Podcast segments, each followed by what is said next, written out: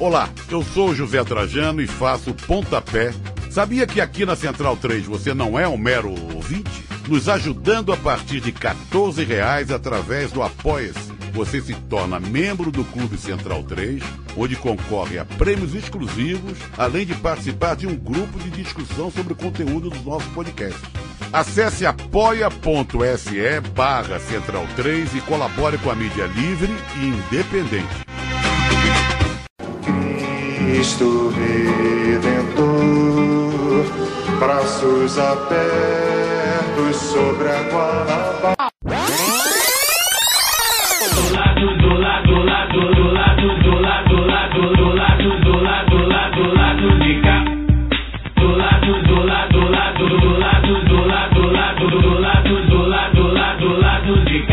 Olá, ouvintes da Central 3. Hoje é quinta-feira, 21 de novembro de 2019. Meu nome é Alciso Canete. Sejam bem-vindos ao lado B do Rio número 127.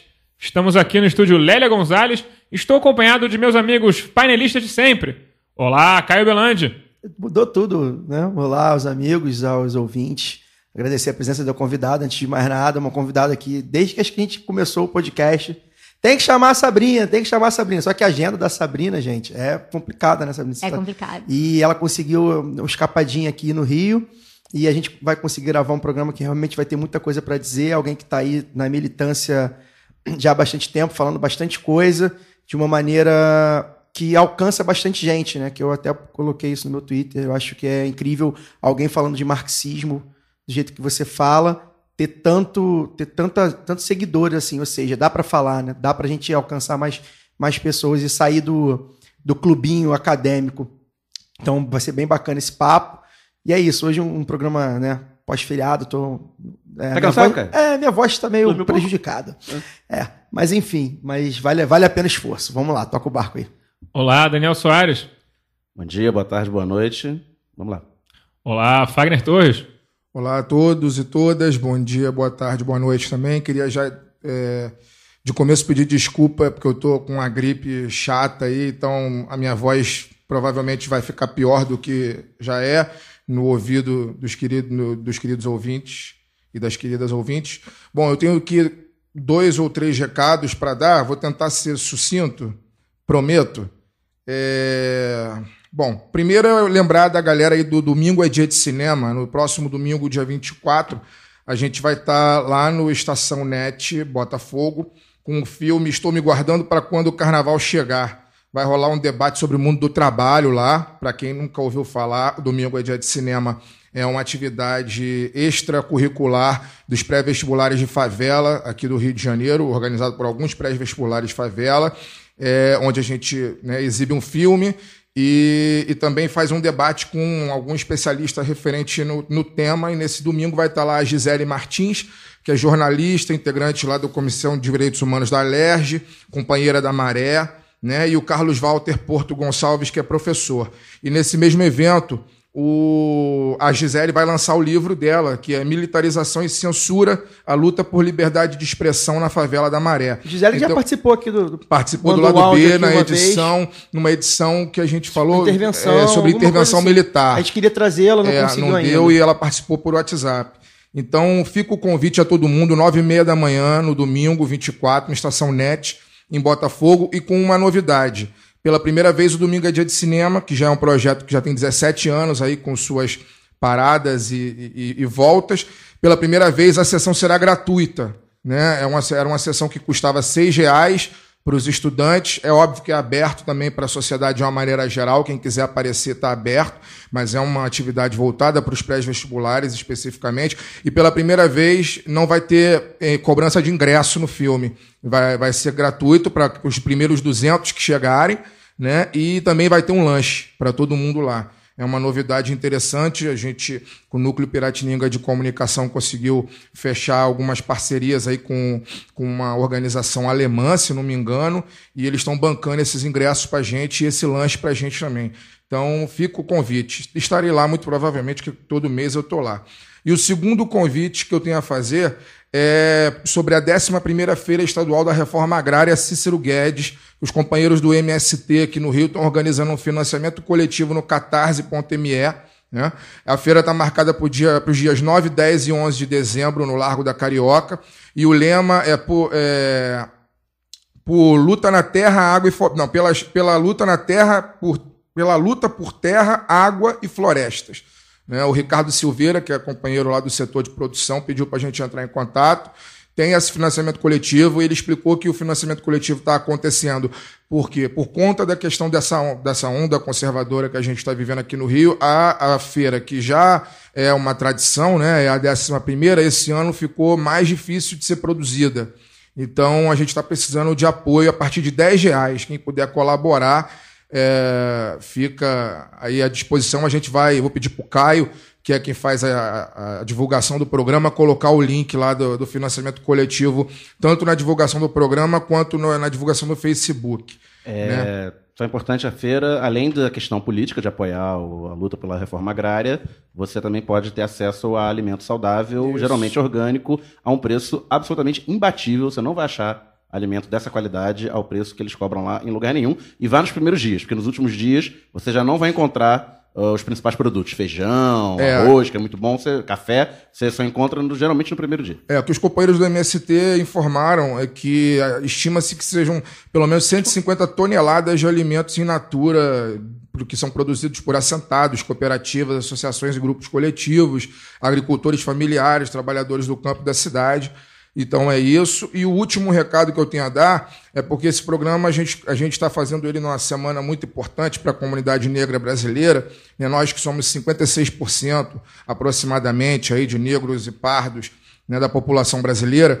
É, e é muito importante a gente frisar. É óbvio que o lado B é, a gente não fala de consciência negra só na semana do 20 de novembro. Né? A gente está aqui debatendo, semana após semana, violência policial, desemprego, feminicídio, evasão escolar, violência obstétrica, todo tipo de opressão que esse modelo, esse modelo capitalista produz. Né? A gente está aqui debatendo semana após semana. E, as, e a população que mais sofre de tudo isso, obviamente, é a população negra. Então, por mais que a gente não esteja aqui fazendo um programa específico sobre, sobre o 20 de, de, de novembro, a consciência negra no lado B do Rio ela é semanal, ela é diária. Né? A gente, não só nos nossos programas, mas no conteúdo que a gente distribui nas redes sociais, no nosso site, etc., etc., sempre é, tem algo de consciência negra, afinal de contas, a comunidade negra é a comunidade mais violentada né, no Brasil e onde existe a, a, a opressão capitalista. Então fica o recado, é, um 20 de novembro de luta, não é nada de comemoração, é um 20 de novembro para a gente poder relembrar a luta dos nossos antepassados que morreram, que deram sangue, né, para que a gente possa construir um futuro diferente do futuro ao qual, infelizmente, estamos acostumados. Então é isso, eu tenho mais dois recados que eu vou dar no final do programa e vamos passar a bola. Bom, antes de iniciar o programa, os nossos reclames. O Lado B do Rio agora é parceiro da livraria Leonardo da Vinci. Até o dia 30 de novembro, ouvintes do Lado B do Rio terão desconto de 15% em livros de literatura brasileira e estrangeira. Basta comprovar que segue algumas das redes sociais do Lado B do Rio no ato do pagamento. A, a livraria Leonardo da Vinci fica na Avenida Rio Branco, número 185, subsolo, no centro do Rio, bem em frente à Estação Carioca do VLT e pertinho do metrô da Carioca. Inclusive foi onde a Sabrina lançou o livro dela aqui no Rio. Lembramos também que o ouvinte Lado B do Rio tem 10% de desconto nas compras do site Veste Esquerda usando o código promocional Lado B. E, o por último, participe do financiamento coletivo do Lado B do Rio no Padrim. A partir de 2 reais, você consegue colaborar com a produção de mais conteúdo nas nossas plataformas. Dois reais. Dois reais. Acesse padrim.com.br barra Lado B do Rio e confira as faixas, metas e recompensas. Bom, passando por tudo isso, temos o prazer aqui de receber hoje no Lado B a militante ecossocialista, apresentadora do canal Tese 11 e autora do livro Sintomas Mórbidos, Sabrina Fernandes. Olá, Sabrina. Oi, gente, tudo bom? Finalmente aconteceu. Estou no Rio de Janeiro no dia certo pra gente conseguir gravar, porque eu sempre venho só no fim de semana.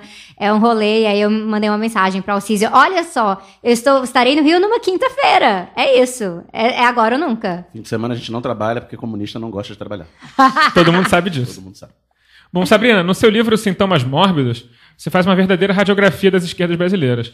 Então, diga pra gente, pra começar, e até por todo o debate que está rolando nessa semana, por que a esquerda reformista tem mais vontade de dialogar com a direita do que com a esquerda radical? Eita, que pergunta, hein? para começar.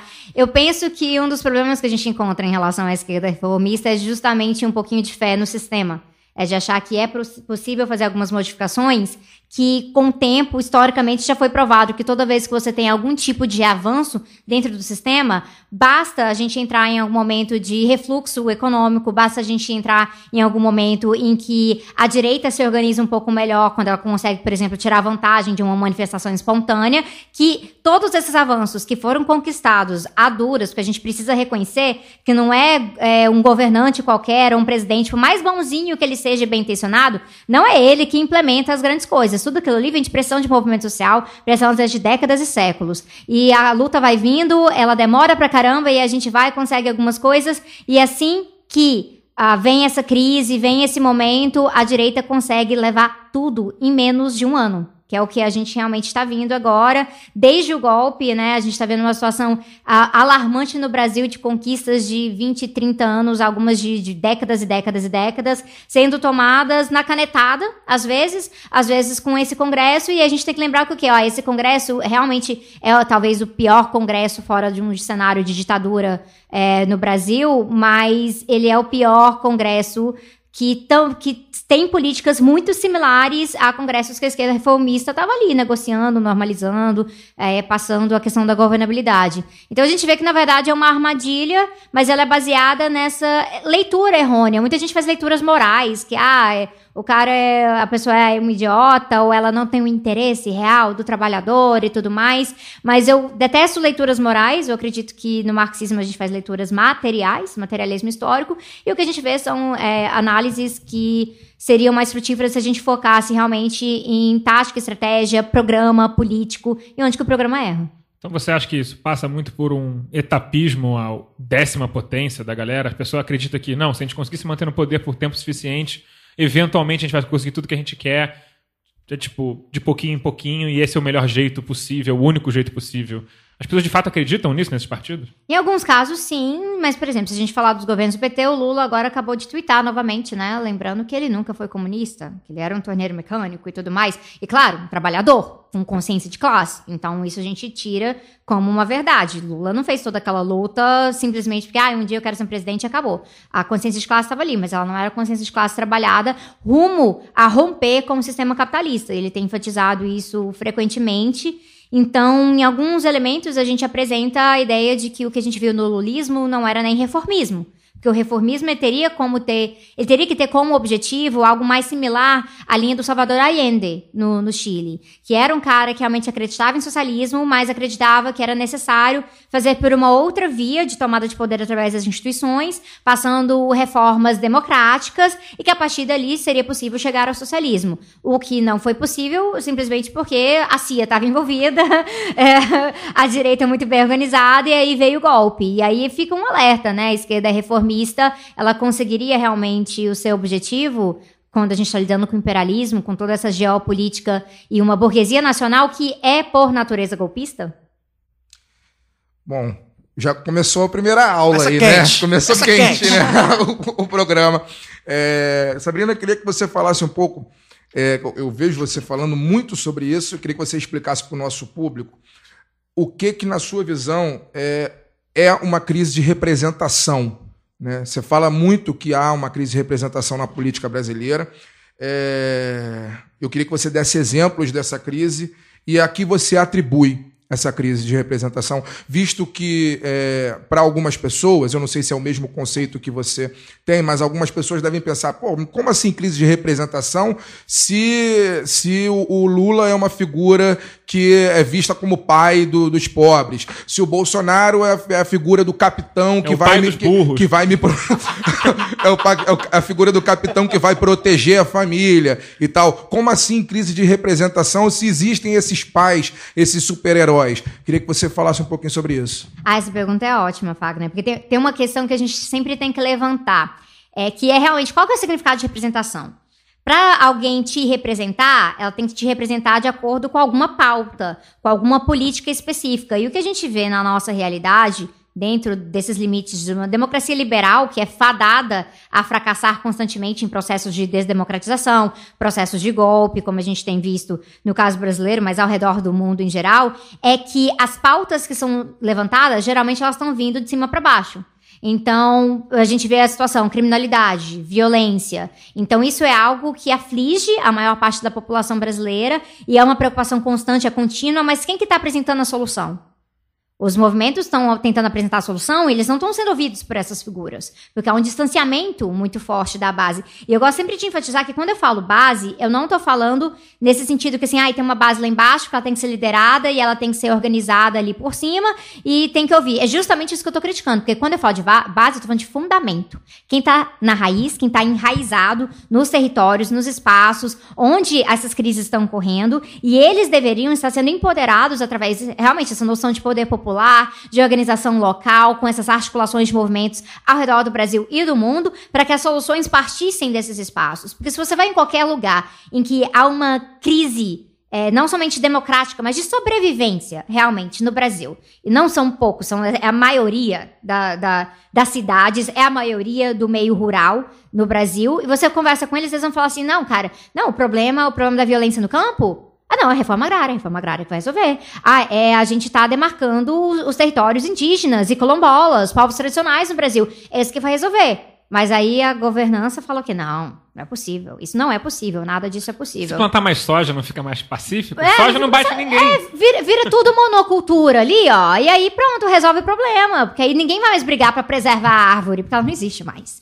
Então, é, essa, essas falsas soluções, elas são apresentadas. E aí as pessoas fazem o que eu chamo de representação formal. Então eu vou eleger fulano, ele vai lá vai resolver meu problema. Mas não há um diálogo e não há um contínuo de debate, de apresentação política, que é realmente o que a gente precisa ter, uma relação que rompe com essa bar barreira do formalismo representativo de uma, uma república limitada, como, como é o caso brasileiro. Então, o que, que a gente vai ver como resultado que aí vai apontar? Que não, sim, há crise de representação. Porque quando a gente chega num ponto, como foi o ponto do ano passado, Lula foi preso, Lula depois não pôde mais ser candidato, aí entra o Haddad, e aí pessoas que iam votar no Lula resolveram votar no Bolsonaro. O que, que isso aponta pra gente? Isso aponta que a questão não tá tão simples assim, porque se ela consegue virar do Lula pro Bolsonaro tão facilmente, então ela tá muito mais focada em alguém vir e salvar a pátria e vir resolver os problemas porque ela tá de saco cheio, isso não quer dizer que a pessoa. É, a gente tem que ser sempre muito enfático nisso. Teve um monte de fascista que votou no Bolsonaro? Sim, teve um monte de fascista que votou no Bolsonaro. Teve muita gente que tá presa nesse ciclo de despolitização. E que o governo do PT tem uma responsabilidade nisso também. É, quando eu falo que, olha, não, o Lula desmobilizou muito, aí vem uma galera e fala assim lá no Twitter: você tá doida? O Lula acabou de sair assim da cadeia, já tá juntando milhares de pessoas nos espaços. Eu, gente, mas que visão limitadinha, pequenininha de mobilização é essa? Mobilização, para mim, é quando a gente tem realmente a maior parte da sociedade fazendo as coisas acontecerem. É uma outra mecânica, é um outro mecanismo. Não é simplesmente ah, veio juntou um monte de gente para ouvir alguém de cima de um carro de som. Aliás, o carro de som é parte do problema da desmobilização. É, quantas vezes a gente vai numa manifestação e a galera embaixo está gritando as palavras de ordem, tá todo mundo super empolgadão, vão pra, pra luta, enfrentamento, aí passa o carro de som e fala, ai, meu povo, e não sei o que lá, e de repente tá assim, tô nem ouvindo o que, que eles estão falando no carro de som, porque não dá pra ouvir direito. Isso quando não tem mais de um, né? É, e, quando, e ao mesmo tempo, um brigando pelo outro. Isso aconteceu lá em Brasília, no Ocupa Aqui Brasília. no Rio também, no 15M. Pois é. Acontece com alguma frequência. É, acontece com uma frequência. Isso é absurdo, A né? qualidade média dos alto-falantes impede você de ouvir alguma coisa. Não, ninguém entende nada, e aí a gente fica assim, ah, e agora? E aí tá aí todo mundo marchando atrás do carro de som, falando assim, e aí, depois você vai pra qual bar? Ah, o que, que a gente vai fazer amanhã? É isso, você Marchar desmobiliza. atrás de carro de som é fazer micareta, né? Não, na micareta seria mais divertido, Seria. pelo menos. Então Depende, não, algumas. É, não é, não é nem. o Caio é mais caso. especialista nisso. Eu acho que é, essa crítica a gente se faz muito, até eu vejo militantes, até o Cid é um que, que já fez essa crítica, militantes históricos antigos, é, fazer essa crítica desse formato de manifestação, né? A gente precisa, e aí eu, enfim, eu não tenho conhecimento de causa para saber que se há algum formato ideal, mas eu acho que a gente precisa mudar mesmo. E falando em formatos, é, você falou sobre movimentos e partidos e representações. É, eu queria que você explicasse para a gente, ou, ou fizesse uma análise é, mais concreta sobre como se dá. é, Por exemplo, eu vejo o, o, o MST, por exemplo, citar um exemplo. Eu acho que me parece um movimento social muito forte, muito forte. é, alguns sindicatos, algumas centrais de sindicatos também, enfim. Mas não, não, não, não me parece que nos partidos, e aí principalmente no PT, mas também em outros partidos, é, é- essa força seja equivalente à força de fora. Então, assim, eu- me parece que o MST, por exemplo, é um, parti- é um movimento mais forte fora do que dentro dos partidos, né? Não tenho conhecimento de causa, mas eu- o que, que eu quero dizer? Me, me parece que falta substância para chegar lá no Congresso alguém de fato defendendo uma causa com um projeto. Queria que você explicasse para a gente como, como essa é, falta de representação se dá também nos movimentos, falasse dos sindicatos também, porque eu acho que é algo que a gente, a gente debate pouco, assim, no modo geral, porque eu acho que é algo que é, é o primeiro contato do trabalhador com a política, né? Deveria ser o sindicato. Eu acho que a gente há, há uma crise de representação nos sindicatos, é, e aí por tudo de desmobilização Sim, e tal. Então eu queria que você explicasse mais ou menos essa, essa coisa da, da disputa dos movimentos nos partidos de esquerda e também é, a questão dos sindicatos. Eu, eu sou bem de- dessa linha, assim, cara, que partido é extremamente fundamental. Porque o partido, ele é uma ferramenta, se ele for ut- utilizada corretamente, não for virar uma simples legenda numa sociedade, que é a ma- maior parte dos partidos brasileiros são legendas. Por isso que o pessoal troca assim o tempo inteiro, né? Mas um, um partido, partido mesmo, ele é uma ferramenta extremamente necessária porque ele dá a carta da totalidade. Ele vai apresentar o programa, o projeto, o horizonte, e aí ele vai conseguir articular essas demandas imediatas com as demandas que são imediatas, mas não podem ser concretizadas agora, sem a gente passar por uma revolução, sem a gente passar por reformas estruturais, essas questões mais drásticas que ah, acabem, elas requerem mais articulação. Então, o partido é muito importante. Mas o partido ele nunca vai conseguir ser forte sem ele estar tendo uma ligação direta com os movimentos. E aí, nesse caso, eu sou uma pessoa, assim, que tem uma visão do partido estilo Gramsci, mas eu também sou meio movimentista. Porque eu acho que os movimentos são aqueles que estão articulando aquela verdadeira agitação. Aquilo, a fome do cotidiano, o que, que a gente tem que fazer para resolver isso agora? Porque quem tem fome tem pressa, né? É, é isso. Então a gente não pode abrir mão disso. Quem tem fome tem pressa. O que, que a gente não pode fazer é aceitar que se quem tem fome quem eh, tem pressa, então a gente pode atropelar o processo, fazer qualquer coisa e manter sempre as pessoas num ciclo de fome. Fome, mata fome. Fome, mata fome. A gente tem que resolver abolir a fome, né? Então superar as condições materiais que geram a fome. Então para isso tem que ter uma articulação eh, muito mais próxima que não é o que a gente vê no, no panorama brasileiro dos últimos 30 anos. O MST, para mim, é o movimento social não somente mais forte do Brasil, mas da América Latina. E em alguns níveis a gente pode comentar do mundo. Eu tava na Palestina no começo do ano, eu tava na Palestina e tava lá, a bandeira do, MTC do, do MST. É um movimento que é referência, eles mandam gente pra cá. Agora o Barra, que, é nosso companheiro da Palestina, que tá aqui no Rio, inclusive vai estar numa atividade Hoje comigo, é, na- agora não vai aparecer isso no podcast, né? Mas vai ter uma atividade com, Ah, com o editar Barra, isso, eu vai e a. Gisele. Mas ele vai estar na Maré com a Gisele também. Vai estar com a Maré na Gisele, lá no Museu da Maré, no, no sábado. E aí, assim, porque essas lutas, elas são. É, Elas são internacionais, então elas se conectam de várias formas. E o MST, ele faz várias pontes. E aí a gente, a gente levou o Barra lá na escola Florestan Fernandes, ele ficou encantado, achou maravilhoso, porque tem todo esse poder. Mas o processo do MST dentro do Brasil é o que a gente viu foi meio que ao contrário. Quando a gente poderia ter o movimento influenciando com muito peso as políticas do Partido dos Trabalhadores, a gente viu o Partido dos Trabalhadores influenciando com muito peso as políticas do movimento. Isso se deu através de alguns processos. Um é o chamado de burocratização. Se escolhe algumas lideranças, colocam ela em alguns espaços em que elas podem fazer algumas mudanças concretas, mas não mudanças radicais, porque as mudanças radicais, ah, elas acaba, acarretariam em atrapalhar as ah, outras alianças do Partido dos Trabalhadores. Então, era limitado nesse sentido. Tem uma pesquisadora canadense que publica em português também, chama Charmaine Levy, e ela fala muito desses processos de partidarização dos movimentos sociais no Brasil. Ela fez várias entrevistas, inclusive com, com a galera do MST, explicando alguns desses dilemas. Quando eu acho que o que deveria ter ocorrido era o contrário. Era o partido entender, somos um partido de massas, porque o PT é, foi um partido de massas, hoje isso é um pouco mais questionável, porque Quanto que é isso quando assim, você mobiliza muito ao redor de uma figura eleitoral, mas você, consegui, você não conseguiu nem mobilizar com a força suficiente para depois libertar o cara que foi preso. Porque a gente não viu cadê as grandes marchas Lula livre. A gente viu, assim, focos aqui e ali. Então, cadê as grandes marchas anti-golpe? Tinha a galera mais ligada aos sindicatos, aos movimentos.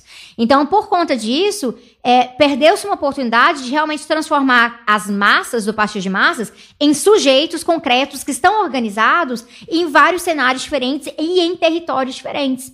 E aí entra uma questão que você perguntou, que é a questão do sindicato. A gente tem no Brasil uma sindicalização de mais ou menos 19% da força de, trabalhado, ah, de trabalhadores que é formal que tem carteira assinada. Que é uma minoria. Que cada é, vez maior. É, cada, cada vez mais uma minoria. Então, assim, 19% é, 10 anos atrás era uma coisa, 19% agora é bem menos. Só que quando você olha para pesquisas, pega um PNAD. Pega o PNAD e olha lá, por que, que os trabalhadores estão filiados a esse sindicato? E fala assim, ai, por conta do plano de saúde, colônia de férias. Quantos trabalhadores já foram numa assembleia? Ah, não, nunca fui em nenhuma. Então, que ferramenta é essa? É um sindicato ou é simplesmente uma associação de gente que trabalha É um nesse clube lugar? de campo. É, então, isso, isso é muito problemático. Então, qual que é a razão do sindicato existir? E aí, uma das, das assim, análises que já tem quase, quase um século dessa análise é a análise do economicismo. É quando o sindicato ele se volta para si mesmo e ele simplesmente está focado em reprodução da categoria. Então, reprodução daquela classe ali através daqueles benefícios relacionados ao empregador, mas não se passa daquilo ali para abolição daquela classe, que é o objetivo. A gente quer que, olha, essa classe trabalhadora que está presa em relação a uma tensão com a classe burguesa, ela não exista mais dessa forma. Então, essa é a tal da abolição de classes. Então, esse é um dos grandes desafios do sindicato. O professor Ricardo Antunes fala muito sobre isso na Sociologia do Trabalho. E agora o sindicato está enfrentando uma crise muito maior, que é essa força de trabalho cada vez mais informal e cada vez mais fragmentada ao redor do espaço. Então, porque como é que você consegue organizar pessoas extremamente espalhadas em todos os lugares? E a, a a terceirização da terceirização, é esse o nível que a coisa chegou. Então, a- alcançar as pessoas agora se tornou um desafio muito maior do que você chegar ali no chão da fábrica. E aí tem uma grande liderança no chão da fábrica, e você vira pra ela, não, a gente vai te dar apoio pra você organizar esses trabalhadores, aí na hora do intervalo ele grita lá com todo mundo e junta todo mundo. Mas lá nos Estados Unidos conseguiram organizar um sindicato da Uber, né? Então não é impossível. Não Basta- é impossível, mas aí a gente vê o tanto que isso passa agora pra gente pensar o quê? Comunicação. A ferramenta de comunicação, é extremamente importante e ela é frequentemente esquecida. Ontem eu tava, inclusive, tá cheio de paralelos aqui nesse podcast, mas eu tava, inclusive, com o Núcleo Piratininga de Comunicação, conversando com eles sobre ah, essas ferramentas, YouTube, podcast, o tanto que elas são importantes para alcançar os trabalhadores, porque tem lugares que o sindicato, no seu meio formal, não chegam, mas essas outras ferramentas chegam. Então, como é que a gente cria essas pontes? Pra gente trazer pra organização, pra não fazer comunicação vazia. E a direita chegou primeiro nesse. nesse nesse Pioneira, campo, né? pioneira E em todo esse rolê. teve aula, da, teve aula da Google e tem muita grana. aí. A minha, a minha, a minha pergunta isso- era exatamente sobre isso, que é você pu- puxando o gancho, é que você chegou na minha pergunta antes, sozinha, que era é, em cima da atomização do trabalhador. né? A gente está há quatro anos numa, num ciclo de crise econômica e estagnação, que em, em outros tempos, né, pelo nosso manual de, de política, seria o gancho para a mobilização dos trabalhadores, a partir do medo de, per- de perda de conquistas. E, e é concreto, né? Perda de, de valor do salário e tal. E a gente conseguiu ver a eleição de um governo de extrema-direita, sequenciando um governo de direita clássica, digamos, é, num cenário de crise econômica. Isso é inédito, pelo menos no, no Brasil, e com um papel fortíssimo da- das redes sociais e das novas tecnologias de comunicação. E você, além de socióloga PhD, é youtuber. Né? Então, eu queria até é, que você falasse também um pouco sobre essa sua experiência, como é que foi montar o, o canal, né? a experiência de tal. Qu- Quantos anos tem o Tese 11 já? Dois anos e cinco meses? É, dois anos e meio, É, arredondando. Como é que é essa, essa experiência e o, o fato de você ter uma audiência razoável, né? Você fica exposta também, né? Como é que é lidar com os ataques organizados por uma galera que é, é organizada e financiada, né? Que, é, que a gente sabe que a gente faz, começa do nosso bolso de forma praticamente artesanal e eles têm uma estrutura profissional por trás. Com certeza, assim. O, o mais interessante dessa história inteira, né? Eu criei o YouTube porque eu tava desempregada. Essa é a situação. E eu tava pensando, eu queria. a- aquele sonho da pessoa que termina um doutorado, né? Ah, eu vou prestar um concurso, aí eu vou fazer esse concurso, eu vou dar aula na faculdade, vou montar projetos de extensão e ao mesmo tempo vou fazer a minha militância no partido, nos movimentos. E aí vai ser tudo muito lindo, muito maravilhoso, mas assim, vivendo um Brasil de golpe, num processo é, estrutural de neoliberalização das universidades no mundo. Não é só aqui, então assim, eu tenho amigos que terminaram o doutorado um pouquinho depois de mim lá no Canadá e eles estão vivendo de bico, estão vivendo de frila, e estão vivendo na linha da pobreza canadense. Então essa é a situação, tipo, a galera, todo, todo mundo assim tá com trinta e tantos anos de idade, ainda mora todo mundo junto nos espaços, porque ninguém consegue pagar o aluguel sozinho. Essa é a realidade. E aí, quando, quando eu, né, pensando assim no Brasil, vendo os limites do Facebook, que era algo que já estava muito assim pra mim, a gente ficar sempre trocando farpa, é, fazendo textões de dois parágrafos, mas são textões no Facebook. A, a Maria Moscovitch até falou isso no lançamento da Jacobin agora. E aí, tá- fazendo aquilo ali, não estava levando em nada. O debate não estava saindo porque eu vi que eu estava brigando com as mesmas pessoas que eu já brigava nos outros dias. Todos os dias a mesma coisa. E aí o YouTube acabou sendo. Eu já consumia um pouco mais, assim, o, o YouTube de esquerda em inglês. Eu notava, olha, esses canais estão crescendo. E tinha todo aquele rolê assim, olha, eles estão desradicalizando, né? eh, homens de extrema direita, incels e coisa assim. E aí eu tava, olha, interessante e tal. Meu irmão insistiu. E eu não era uma pessoa que gostava muito, assim, dessa coisa de colocar a minha imagem. Eu, eu- eu sempre falei em público, nunca tive problema com isso. Decidir logo pro YouTube, assim. É, aí, mas aí eu fui logo pro YouTube, assim, eu fiz teatro, né, na minha vida. Só que aí o pessoal perguntava assim, ah, você faz teatro e tal, por que você não faz, assim, um negócio num vídeo? Eu tava, não, porque o teatro não tem que me ver. As pessoas estão me vendo, mas eu não tenho que olhar pra minha cara. Eu não tenho que ver como é que eu fui. As pessoas que ficam lá com a opinião delas. Agora eu fui fazer o YouTube e aí eu mesma editando meu vídeo tenho que olhar pra minha cara por seis horas, assim, ó, arrumando editando vídeo. Então, assim, uma, ai, in- in- insuportável essa parte.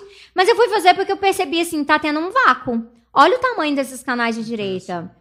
Olha o tanto que eles estão realmente pautando alguns debates. E aí é bom a gente pontuar uma coisa aqui. Pautando o debate não quer dizer que eles estavam liderando o processo. Porque existe uma galera ali no YouTube, no YouTube mais progressista, assim, um pouquinho mais distante de mim, né, nessa cadeia de esquerda, que argumenta que assim, não, se a gente derrubar o Nando Moura, a gente derruba o Bolsonaro. Eu fico, o quê? Essa galera, a- pessoas- o pessoal tem uma esperança em geral de muitos milagres, né? Porque, tipo assim, é, é o escândalo que vai derrubar o Bolsonaro. também um não, é o pouco, escândalo né? que vai derrubar o Bolsonaro, o youtuber tal, que é o Ah, base. porque personifica. um Não, porque as pouco, pessoas, ah, eu acho que, eu acho que Não, elas estão é- tão é que- desesperadas que elas ficam na esperança de um milagre. E acho que esperar um milagre é a pior coisa que você pode fazer quando você tá na merda. E, mas Mas, enfim, é, é uma questão de olhar para a estrutura por volta disso tudo. É, o, o Nando Moura tá ali junto com o Olavo de Carvalho. E aí tem outros cantos da, da direita ali. Tem a direita narcocapitalista, é, esses negócios estranhos, assim.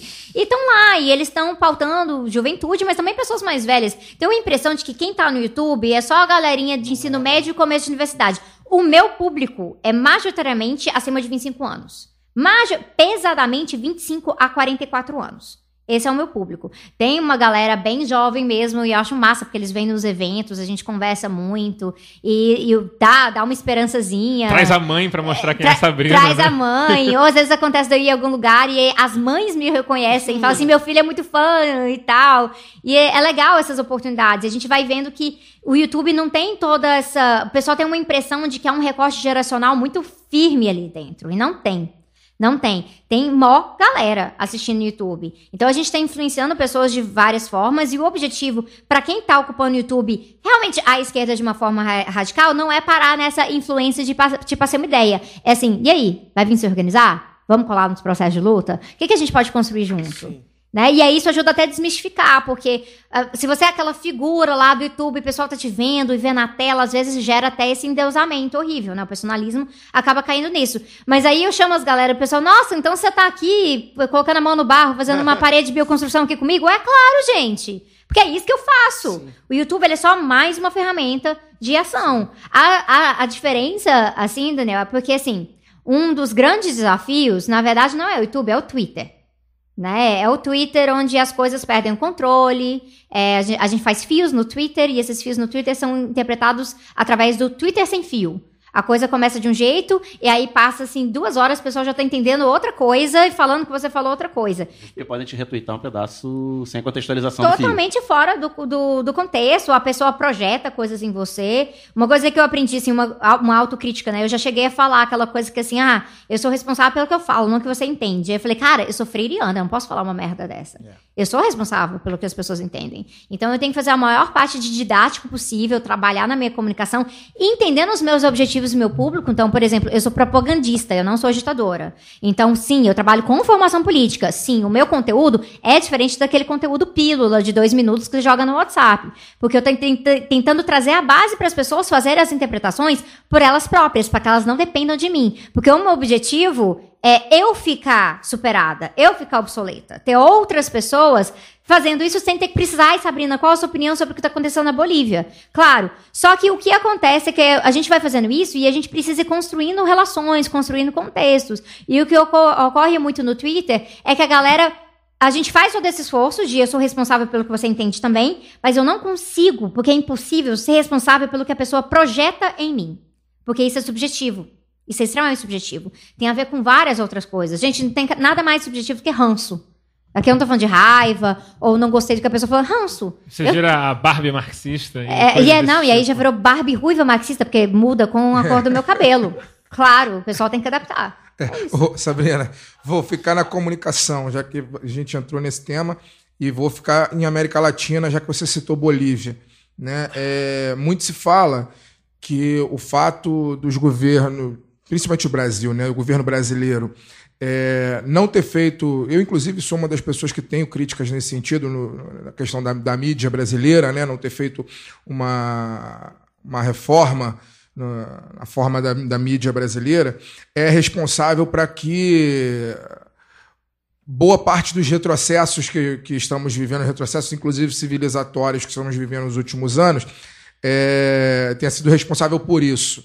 Né? No entanto, é, hoje a gente já vê, já de algum tempo para cá, que a América Latina, de uma maneira geral, ela, já, ela vem sofrendo um ataque, que, a meu ver, é um ataque imperialista, no sentido de é, é, quebrar um, um ciclo de progressismo, uma palavra que eu nem gosto tanto, mas um ciclo de progressismo que vem acontecendo, e, mas esses países, é, por exemplo, a Bolívia, ah, a, a Venezuela, ah, Equador. O Equador, de maneira geral, não sei exatamente se chegaram a fazer o que a gente chama aqui, o que, o que a Argentina fez de lei de médios, mas tinham os canais de, de, de, de comunicação governistas, vamos dizer assim, a Telesur e, Sim, e etc, etc. Né? Eu queria que você fizesse uma análise da comunicação, do papel da comunicação nesses retrocessos, né? Se você acha, se você concorda que a comunicação tem um papel preponderante nisso, e dentro disso analisasse o que está acontecendo na América Latina de uma maneira geral hoje, visto que a gente está vendo aí agitações no Chile, na, na Bolívia, no Equador, e, e não, até no Haiti, No enfim, Peru, né? no no. Peru, enfim.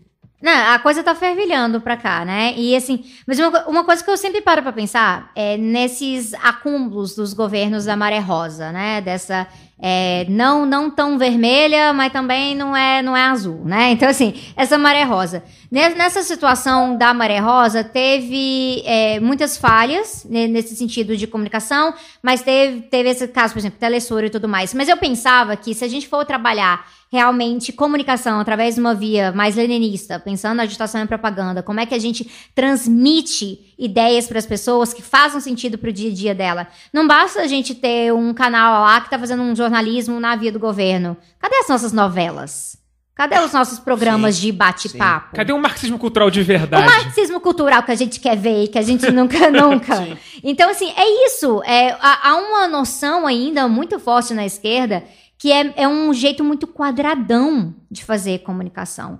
Então, mesmo que a gente tivesse democratizado a mídia no Brasil, né, catado metade da Globo para lá, né, tentado quebrar monopólios, é, é, impedido que a Universal tivesse vira- virado, né, um conglomerado, con- ah, ah, aglomerado de comunicação que é de televisão, de rádio e tudo mais. Tudo, né? É, de, dessa infraestrutura para as nossas rádios comunitárias. Sim. Que é algo assim. Eu penso muito assim: o podcast hoje ele tá crescendo é, é, em cima de um vácuo.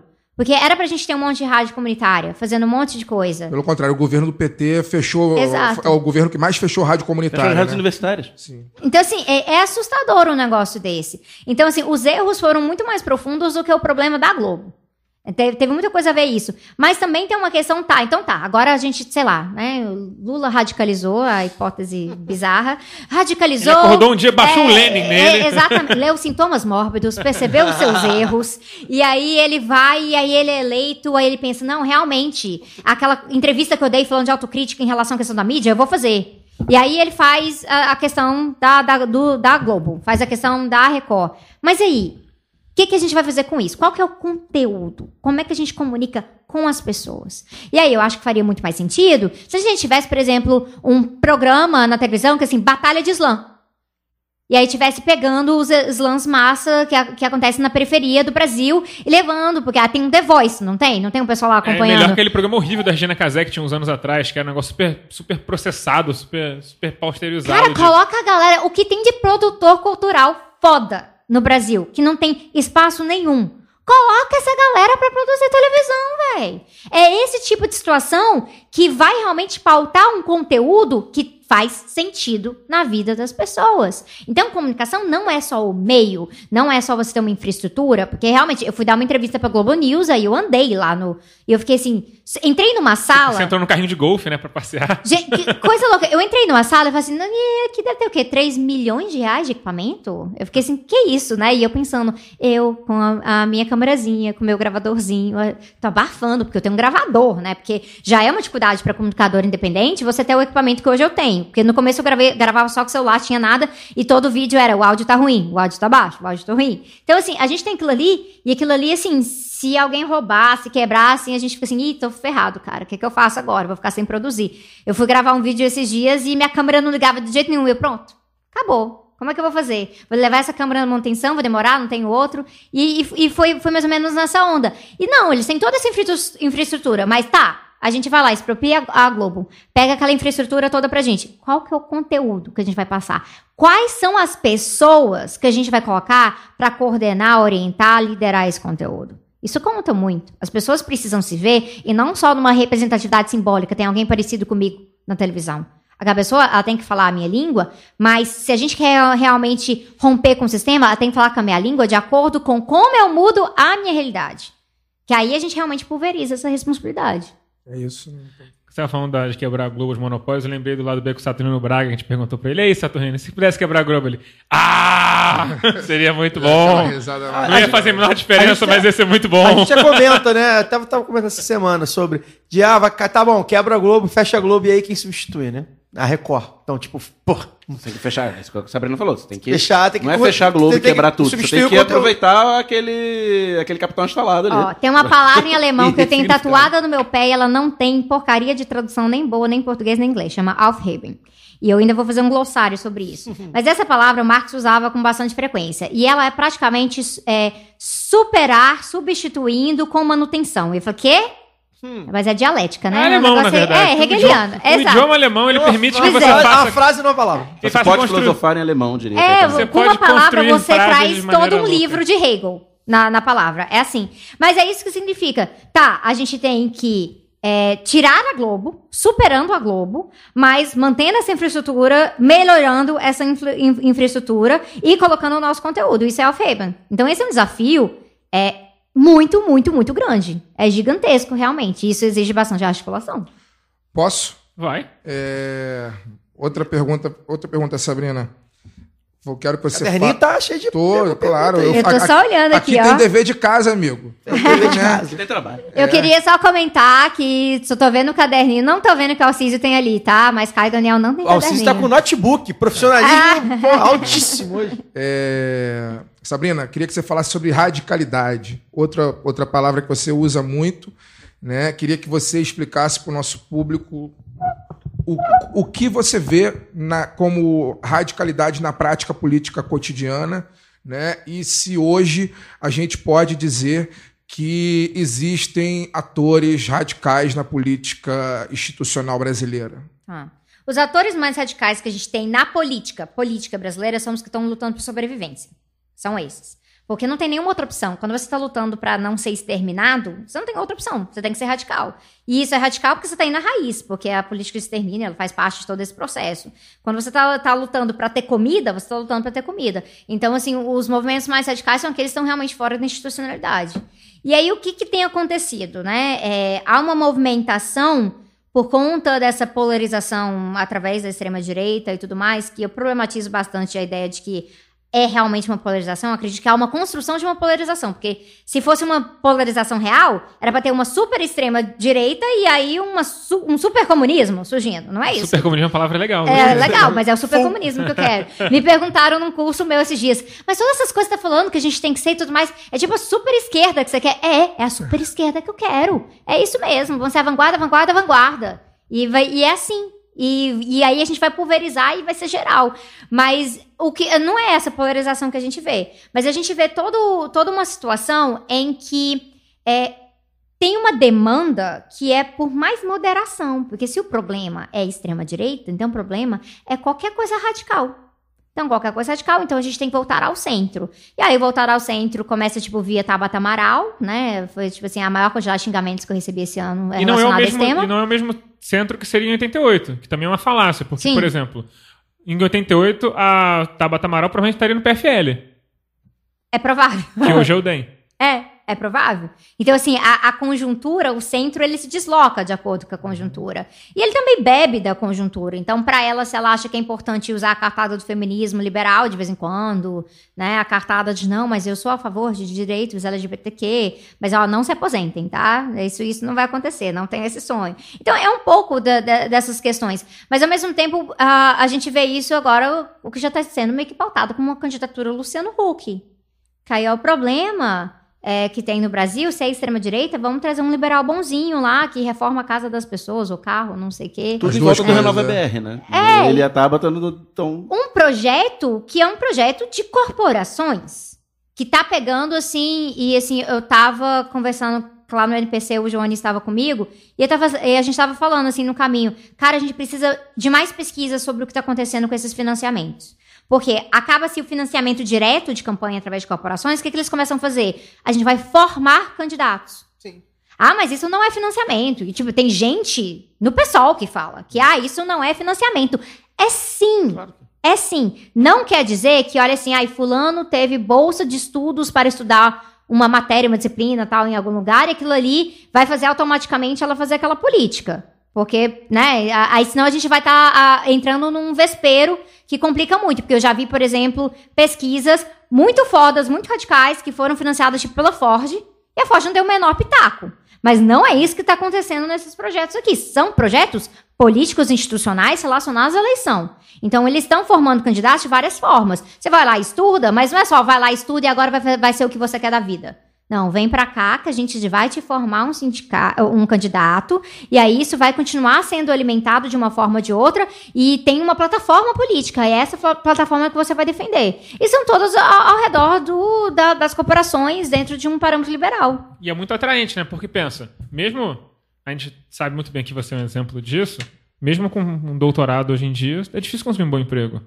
E ser político é um puta bom emprego. E- e elimina Não, eu o- vou te dar uma carreira, cara, pra Elimina sempre. Eu fiz um Intermediário, doutorado né, fui ser youtuber, E né, você gente? se- Olha a situação. E você se aposenta com quatro mandatos, cara. Dá tipo E- 16 anos de, de, de Ele contribuição. elimina o, o intermediário, basicamente. elimina, o, cara, o cara bota lá ele mesmo.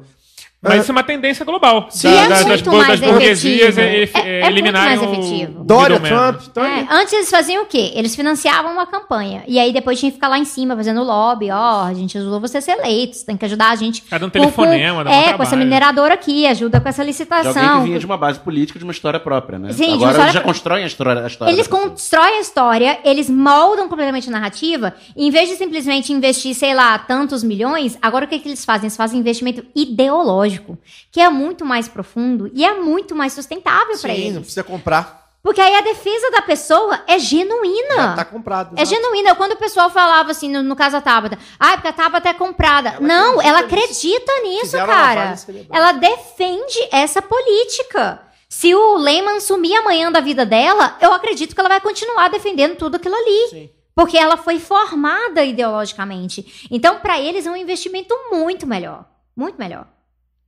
É, Então, só para emendar nesse assunto, é, justamente né, você falou sobre essa criação dessas figuras e assim, eu tenho a impressão que a internet ela exacerbou um processo de digamos, as pessoas virarem torcedoras de certos indivíduos, em vez de certos movimentos. A gente vê, vê até isso no futebol. Tem mais gente que é fã do Cristiano Ronaldo do que da Juventus, Do do. Real Madrid, Sim, enfim. sim. É, acaba virando uma coisa hiper ele pode trocar de time, que nem pessoas trocam de partido e continua. Exatamente. é. Eu, há sete anos atrás eu fui no Flamengo e Santos, que tinha a torcida do Flamengo, a torcida do Santos e a torcida do Neymar. É, pois é. Foi o primeiro eu só não, sinal de um sintoma mórbido. Eu só não falo que o, que, o, que o Cristiano Ronaldo é tipo o Ciro Gomes do futebol, porque primeiro que eu não posso acusar o Ciro Gomes de estupro, e segundo que eu não posso acusar o Cristiano, o Cristiano Gomes de ser tão bom quanto o Cristiano Ronaldo em- no que ele faz. Mas assim, é, você acha que no momento que a gente vive nessa sociedade hiperpersonalista, a ideia de você criar um movimento horizontal talvez seja uma ilusão cada vez maior para a esquerda, principalmente para a esquerda que, como, como a gente que acredita que o movimento deve ser horizontal, mas a gente dispensar de, de, de lideranças pontuais seja um erro estratégico, e talvez seja por isso que pessoas como você e o Jonas acabam sendo endeusados mesmo sem pedir isso para ninguém? Olha, é, tem um. Faz uns anos já que eu tô pensando umas coisas na minha cabeça. Eu falei um pouquinho disso no livro, mas não é o, o todo do que eu tenho pensado. Sobre horizontalidade versus horizontalismo. E aí, assim, na minha cabeça, horizontalidade seria um método, uma metodologia que a gente pode aplicar para a gente fazer as coisas no dia a dia de uma forma menos hierárquica, que contempla mais, que as pessoas têm mais voz e que a gente faça as correções também ah, das diferenças, né, das desigualdades que existem na militância. Porque existe um negócio que acontece muito no rolê militante, que é assim, a pessoa que tá lá presente o tempo inteiro, a voz dela acaba tendo mais peso, porque ela tá presente lá o tempo inteiro. Mas é a pessoa que não tá presente o tempo inteiro, às vezes ela não tá presente o tempo inteiro, não é porque ela não se importa. É porque tem três crianças pra cuidar, tem uma jornada tripla de trabalho, ela não consegue ficar pegando três ônibus pra ir pra reunião toda semana. Então, uma horizontalidade como método, ela vai ter que arranjar uma forma de incluir essa pessoa. Então, ela vai ter que fazer algum tipo de correção nesse processo inteiro. Já o horizontalismo, ele pode acabar sendo um fetiche uma ideia assim, ah, um princípio irrefutável, então a gente acaba rejeitando lideranças.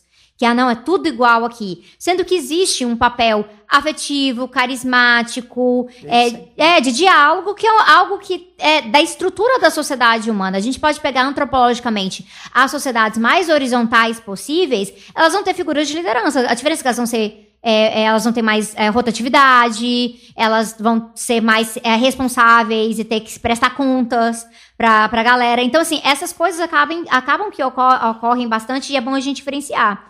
Mas um negócio que eu penso muito nesse sentido é que algo que eu vejo que ocorre pra gente, que é estar ali no YouTube. E no YouTube isso é mais presente porque, subindo a escada aqui que o Daniel tava falando, né? O pessoal conhe- reconhece o rosto da gente, né? Então é o rosto e vê, e aí acaba ah, estabelecendo essa relação, e a gente tenta estabelecer relação também, porque eu acho que isso é muito frutífero para não ser uma comunicação passiva. Mas acontece muito que há um desamparo na sociedade. E quando você está desamparado, você busca se amparar em figuras. Só que a gente pode fazer isso só até um certo momento. Quando a gente está buscando uma referência. Quando aquela referência vira a única referência.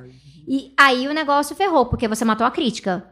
E aí eu não tô falando só assim de poder criticar a referência, não. Tô falando da crítica que habita em você. Em você assumir responsabilidade como sujeito político. E o que a gente tenta fazer é justamente é que as pessoas não sejam simplesmente pessoas que falam de política, que elas sejam sujeitos políticos, que elas tenham, elas tenham ferramentas próprias, que elas tenham voz e que elas possam incidir onde a gente não tá. O, o que a gente vai conseguir fazer de realmente transformação nessa sociedade dependa que a gente não tenha um Lula, ou pensar qual é o candidato de 2022. Me assusta muito que várias vezes a gente está reduzindo tudo esse debate. É importante, porque a gente já está preocupado, claro, mas eu sempre penso, e vai ter 2022? Eu sou a pessoa da mudança climática, né? Eu fico pensando assim, os desastres, o pessoal fala, ai, porque em 2040, que 2040 o quê, cara? A gente não tá nem perto de bater a meta de ficar abaixo de 1,5 em termos de, de, de graus Celsius, De aquecimento né? médio global, De- né? Isso. A gente, na verdade, está num rumo, mesmo ficando ali com o Acordo de Paris, se a gente conseguisse bater as metas do Acordo de Paris, do COP21, a gente está indo pro COP25 agora. Se a gente conseguisse bater essas metas, a gente ainda ficaria por volta, assim, de 3 graus, cara. É, a gente está lidando com coisas extremamente drásticas e o pessoal só preocupado com o ciclo ele- eleitoral. Pois o ciclo eleitoral, ele ocorre dentro de uma conjuntura que é política, que é material, ecológica, metabólica. Então, nesse sentido em, eh, todo, o que, que a gente tem que pensar? Como que a gente consegue estar formando as nossas lideranças orgânicas, de base, com rotatividade, com responsabilidade coletiva, e isso passa pelo conceito do poder popular, que é um conceito que pede outras formas de organização e pede que a gente também descentralize algumas coisas, ao mesmo tempo que a gente vai compreender que algumas coisas serão mais centralizadas. Então, pensar, por exemplo, uma matriz energética de um país. Isso pe- pede um certo tipo de centralização. Mas pensando política renovável, isso também pede um certo tipo de descentralização, porque a gente vai ter comunidades muito mais autônoma, autônomas e possivelmente mais integradas numa política de energia renovável se a gente tiver mais painéis solares em cada casa em vez de grandes usinas. Isso diminui o custo de infraestrutura, isso vai trazer muito mais poder decisório para aquele local, porque o sol está em todos aqueles lugares. O sol não está num lugar sozinho só para a gente guardar. E é por isso que eu falo assim, não, é mais energia solar, menos energia nuclear, por exemplo.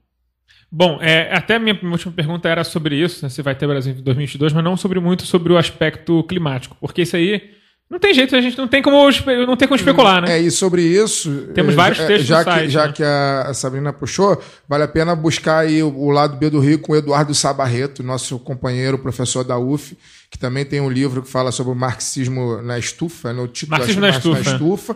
É, a gente fez aí, tem dois ou três programas com ele, e ele publicou dois, dois textos aí no nosso site nas últimas duas semanas. O Edu, que é nosso camarada e nosso padrinho também. Então, fiquem... paga pra gente publicar É, texto? é, olha, olha isso, ele paga pa- o lado pagou B pra pra vir publicar- programa, pagou pra paga vir, pagou pra publicar texto, brincadeira, né? Mas é isso. Então, Esse trecho do áudio será publicado de forma descontextualizada. Então, enfim, procurem aí que tem, tem informações sobre isso que a Sabrina está falando. São bastante dramáticas eh, o, retorno que nós tivemos desses dois, desse programa especificamente e desses dois textos. São retornos de pessoas desesperadas, de não saber o que fazer.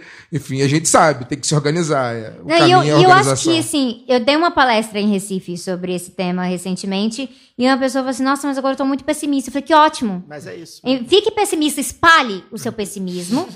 Porque se você espalhar o pessimismo, a gente consegue evitar que ele vire um fatalismo individualista. Porque muita gente pessimista ao mesmo tempo vai começar a ficar irritada. Porque É. a gente vai ficando irritado com o pessimismo do outro, então vamos fazer alguma coisa. Como já diria o sábio, né? Você é fraco, te falta ódio. É, o sábio desenho Naruto. É, mas voltando ao assunto do. Pra terminar o bloco, eu queria falar assim: é, o Lula tá claramente jogando um jogo longo. Jogando, calculando que ele consegue dissolver o bolsonarismo até 2022. Mas o bolsonarismo consegue dissolver o Brasil mais rápido do que ele consegue dissolver o bolsonarismo até 2022? É uma ótima pergunta. Eu penso assim, depende do que, que a gente está pensando no nível de dissolução do Brasil, né? Acho que o Brasil tá virando um grande sorrisal, né? É, tá, é. E a questão assim, a, a gente tá simplesmente esperando qual que é a pancada do dia. Todo dia é uma pancada nova, todo dia é uma pancada nova. E existe uma certa ilusão na esquerda, eu já chego na pergunta em si, mas eu queria mencionar isso, de que quanto pior a coisa ficar, quando o povo se levantar, aí a gente vai ter uma grande revolução. Que é ridículo. Que isso nunca funcionou, em nenhum momento. As coisas podem ser apropriadas e as pessoas podem simplesmente ficar assim, é, não vai dar em nada mesmo. Pronto, vou ficar aqui esperando morrer. E tudo é possível, porque a gente está lidando também com subjetividade, a gente está lidando com uma cultura de organização que é muito fragmentada no Brasil e é muito limitada, muito limiar, na verdade. E aí, o que, que eu penso ah, nesse sentido? Tem algumas coisas que, pro Bolsonaro realmente fazer, ele vai ter que escalar um pouco mais. E ele está lidando com algumas crises internas. É, crises orgânicas. Inclusive crises internas nele mesmo. Nele mesmo, o tempo inteiro. Isso já era uma da- das principais é, marcas, né, do que era ser Jair, Jair Bolsonaro. Mas a gente vê que tem as crises próprias da direita. Não quer dizer que a direita vai se autodestruir, como algumas pessoas pensam, né? Então vai juntar é, cada um aí, Alexandre Frota com Bolsonaro, com Arthur Duval, com Joyce Hasselman, e eles vão se auto-implodir quem dera. Mas não é isso que vai ocorrer. É, o que ocorre é que isso atrasa processos. Atrasa processos. A gente não tá sabendo tirar vantagem disso, porque a gente tá muito ocupado ficando rindo da cara deles. Exatamente. Tem um negócio irritante que tem, que, que tem acontecido com, com o nosso campo, na, na esquerda, desde a esquerda mais radical à esquerda mais ao centro, que é isso que você está falando, Sabrina, que é o. o, o- a gente está a gente está comemorando muito mais as derrotas que eles do lado de lá têm. É, Porque causadas eles- porque- porque eles se porque eles se batem odeiam. o tempo todo, porque eles se odeiam, do que a gente está construindo uma alternativa para tudo isso que está acontecendo. assim, perde-se muito tempo com isso, perde-se tempo, perde-se saúde mental, embora a gente dê boas risadas das brigas lá da Joyce Elas Russell. são tão rápidas, É, essas é- risadas. É, muito rápido. E É. o que, que a gente está construindo para o futuro, para além de ficar rindo dessa turma se de- degladiando? Isso me incomoda profundamente. assim. É, você falou certeza. sobre o Lula postar né, no, no, na- o bolsonarismo derreter. Me, me preocupa. Eu acho que o Bolsonaro de fato vai derreter mais cedo ou mais tarde, a figura do Bolsonaro, enfim. Me preocupa os bolsonaristas, né? Eu acho que o que a gente vai fazer em 2022? Então fica aí. O Lula ganhar a eleição é mole. Ele consegue lá re- reverter 10 milhões de votos de- dos caras que votaram no Bolsonaro e votarem nele. O problema são os outros 30 milhões, ou 15 milhões, ou 20 A milhões de caras. conjuntura continua. A conjuntura continua, né? Então, esse- eu acho que isso que a gente. E aí é um Vai trabalho. falar isso pro Lula. Não, não. Porque o Lula tá pensando na eleição. Não, e o na eleição. bolsonarismo como um sistema ideológico que já, já habitava Sim. e hoje em dia está muito mais fortalecido, Sim. penetrando várias O instituições. bolsonarismo como modo de vida. Exato. Exato. Então, assim, ai, vai, Lula é eleito, ficam uns 15 bolsonaristas, 15 milhões de bolsonaristas convictos aí. A gente sabe o que, que o bolsonarismo tem feito já há muito tempo dentro do Exército e dentro da instituição da Polícia Ministério Militar Público. e no Ministério Público, no Justiça. E Judiciário agora botaram, em geral. botaram a- E, e- e nas, e nas ruas, né, gente? E nas, Nas ruas. ruas. Eu, E eu quero, eu, quero, eu quero trazer aqui, o, quem não acompanhou o noticiário, por exemplo, no dia 20 de novembro nós, nós é, celebramos a memória de Zumbi dos Palmares, o dia da consciência, da consciência negra. E nesse dia, né, na véspera desse dia, dois deputados foram abertamente racistas no na Câmara Federal. Muito abertamente racista. Abertamente racistas. Um professor, que acho que da, da Universidade do ABC, se não estou enganado, Isso. foi xingado de macaco e esfaqueado Sim. na rua por conta disso. E uma moradora de rua em Foi Niterói. professor de Leandro e a mim. não É professor acreditou. do Leandro e a mim, inclusive. Uma moradora de rua em Niterói tomou um tiro, foi assassinada porque pediu um real Foi a uma pessoa na rua. Então, o que, que a gente faz com o bolsonarismo como um modo e, de e aí vida? o, o Lula não consegue dialogar com essa gente, não.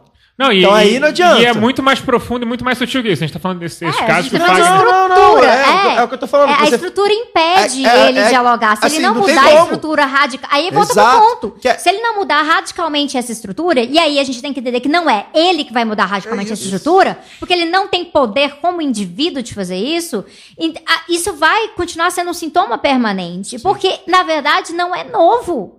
Não é novo. A gente vive esses ciclos. É, pensando no Brasil, né, de, é, 519 anos de invasão. É, pensando nesse sentido aí, o que a gente vai vendo são ciclos. Ciclos do que pode vir à tona, do que fica ah, suprimido por um tempo, depois volta à tona, fica legal de novo, aí depois volta a ilegalidade, mas permanece, porque há sempre um aval para existir, porque a estrutura, ela é baseada numa regra, que é expoliação. E para ter expoliação, você tem que ter morte, você tem que ter fome, você tem que ter um- a violência cotidiana, você tem que ter o medo que habita, habita todos esses espaços. Isso não vai mudar com um cara indo lá e falando: não, gente, eu vou fazer com que nesse Brasil, novamente, as pessoas que passam fome não passem mais fome e o banqueiro fique mais rico. É isso. Inclusive tem que acabar o banqueiro. Então, é uma das coisas que a gente tem que abolir. É, vamos abolir o banqueiro e vamos abolir esse bloco. Vamos passar pro call da semana.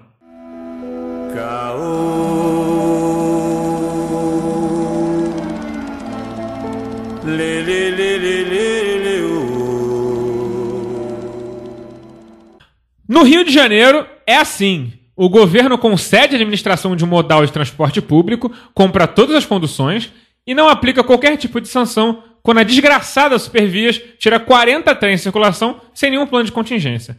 Existe negócio melhor no Brasil do que administrar uma concessionária de transporte? Daniel, você fez um trabalho de conclusão de curso sobre Uma isso. né? monografia de um aluno de graduação. De, De um 22 bom aluno de graduação. Ele É. tem um problema com a autoestima acadêmica das pessoas, né? Não, mas a a questão é isso. Foi uma privatização de bilheteria. Né? O, todo, todo o investimento é, de capital é feito pelo Estado, que, que compra a composição, que garante a- o negócio. E a gente vê no dia a dia, agora uma situação de crise, mas no dia a dia a gente vê que o, a AGETRANSP, que é a Agência de Serviços Concedidos, caga anda, quando aplica multa, a concessionária não paga e fica por isso mesmo, né?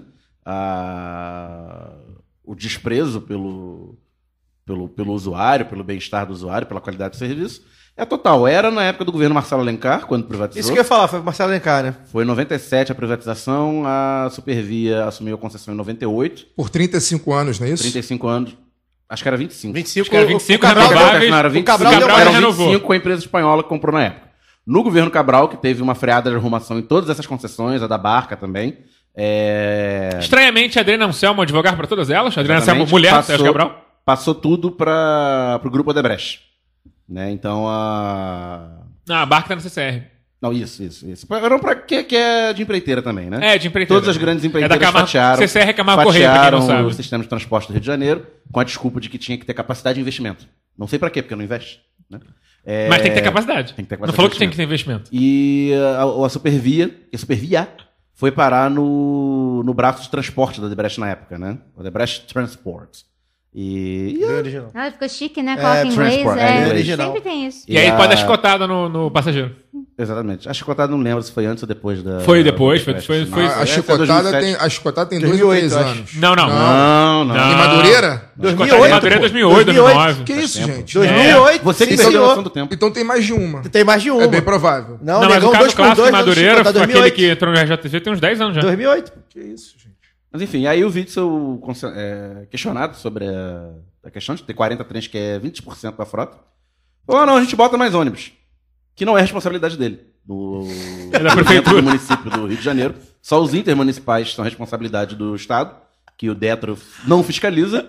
E ele falou isso, deu a manchete. E ficou por isso mesmo. E ficou por isso mesmo, que ninguém vai cobrar depois se, se teve ônibus ou não teve ônibus.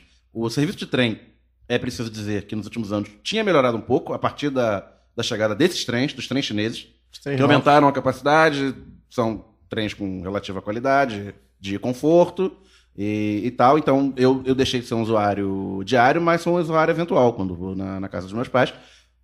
Tanto no meu uso pessoal quanto das pessoas que eu converso, tinha melhorado a frequência do, do trem. E por causa disso, os ônibus que faziam serviços de longa distância dentro do município do Rio de Janeiro, que eram bastante frequentes há 10, 20 anos atrás, desapareceram. Tem linhas, ainda mais no governo Crivella, que tem. Quem, quem anda de ônibus no Rio de Janeiro sabe que piorou absurdamente nos últimos quatro anos. Tem linhas que simplesmente desapareceram. Não tem mais a linha que fazia Campo Grande, centro da cidade, via, via seletiva. Acabou. Não passa. Quando passa um ônibus por dia, ninguém espera ela pra chegar no Rio.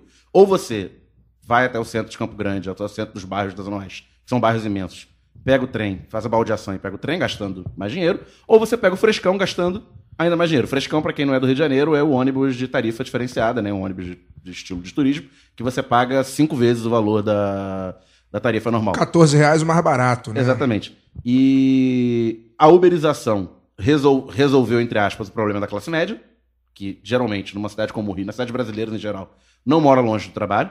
Então você está sempre a, a distâncias de 5 a 10 quilômetros, então você vai pagar preços razoáveis para um bolso de, de classe média, seus 15, 20 reais para chegar no trabalho, que para um salário de classe média pesa, mas não pesa tanto. E a população que mora longe do trabalho se ferra cada vez mais.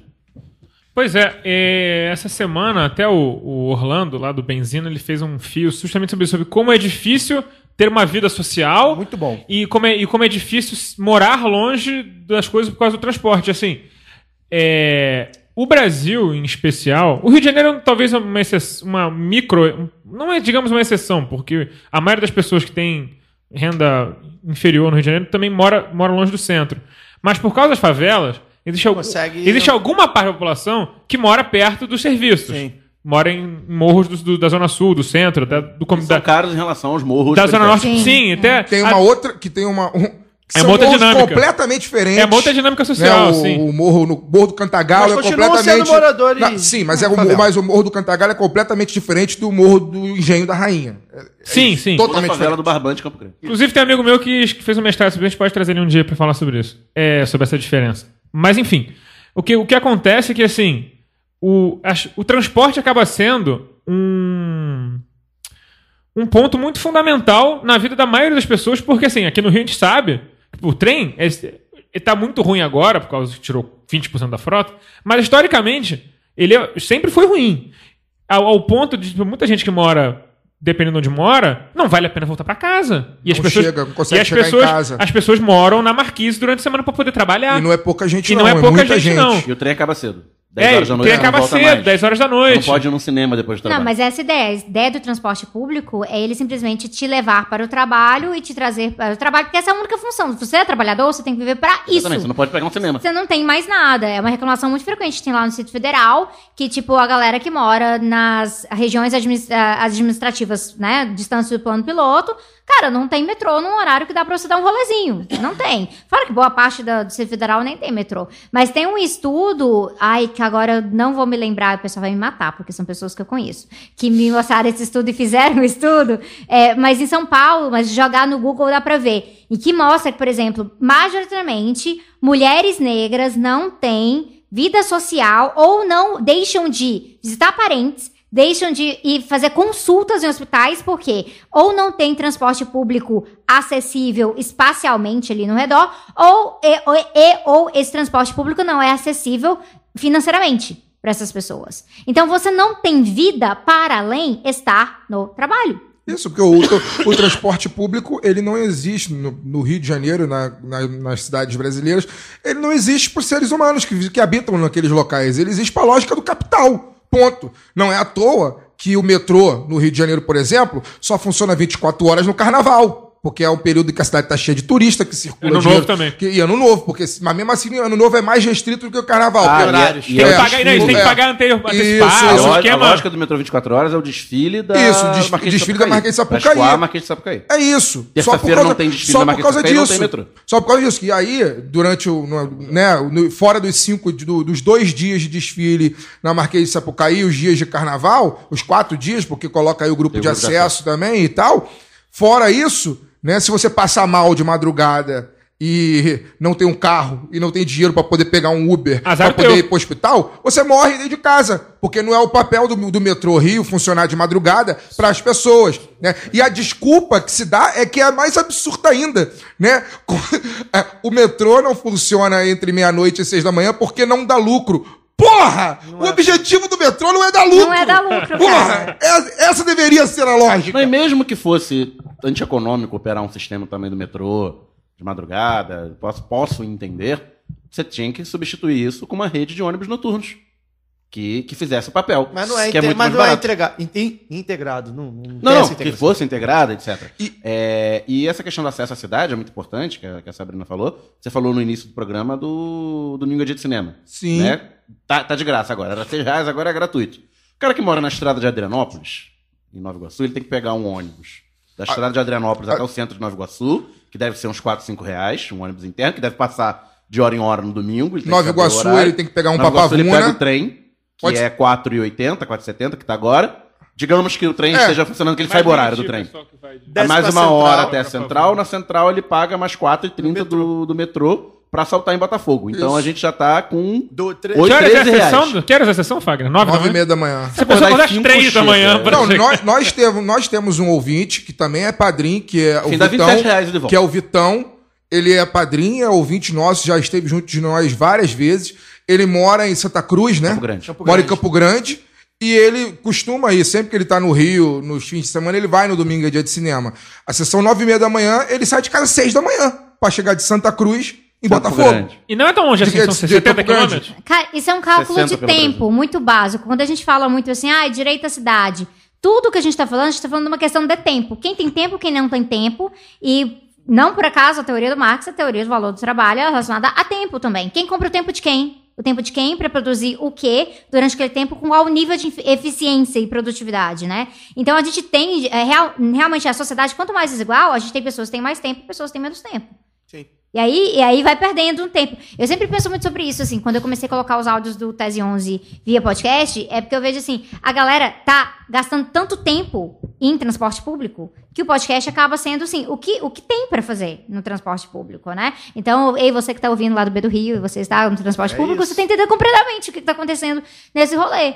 E é o que, que você faz com o seu tempo quando a cidade está estruturada para que você não, consegue, não consiga aproveitar o seu tempo de, de uma forma que seja de acordo com as suas prioridades. Você pensar o seu dia e falar, eu quero fazer isso, isso e aquilo. Aí a pessoa vê assim, não, não dá pra fazer tudo isso porque eu vou gastar tantas horas e tanto dinheiro fazendo essa outra maneira. E só pra mencionar, o estudo que eu tava falando é da Rede Nossa São Paulo. Então, quem Ah, quiser olhar sim. no site, é sobre metade da população paulistana deixa de visitar parentes e amigos por causa do preço da tarifa do ônibus. Quem não tem tempo pra ir no cinema depois do trabalho, não tem tempo pra fazer reunião política depois É, do trabalho. Não. exatamente. Eu tenho. Nem Eu, cabeça, né? eu Porque acho tenho- que conta muito a questão do É a estresse. pessoa eu- saber que são três horas pra chegar em casa, o cara fala, porra, não vou É, ficar. eu tenho um estresse, exemplo. Eu tenho um exemplo. eu tenho- Ideia, grupo de mobilização e Então, discussão dentro- política no dentro do trem. ônibus. Tem, o- tem Dentro do vagão, do- tem o É. vagão dos evangélicos, tem o vagão da macumba e tem o vagão Não, dos e o pessoal, comunistas. não, e o pessoal faz, aniversário em ônibus, né? É, é aquela era uma turminha. Então, hoje a reunião de militância era para definir e tal. Terceiro Tem- vagão do Então, Japeri das 17h43. Tem, eu, consigo ver uma vantagem nesse processo. Sabe aquela reunião de, de militância que assim, é interminável? Ah, dessa vez vai terminar quando terminar todo o mundo horário, chegar pro seu vai- ponto final. Exato. Chegou no Japeri, acabou. Acabou, gente. Ah, não Ó, conseguiu amigo definir, companheiro se Pedro vira, vai descer no vira. Comendador Soares aqui, a gente precisa tirar essa resolução até Nova Iguaçu. É Tá aí, ó. Tá aí, fica a dica aí, hein? É, e é bom a gente estar falando de transporte, ainda em transporte. É, essa semana teve a delação do fim do mundo aqui no Rio de Janeiro, né? Eu não sei se vocês acompanharam por causa do Eu não feriado. consigo mais Tudo paz, tudo paz. Por causa do feriado.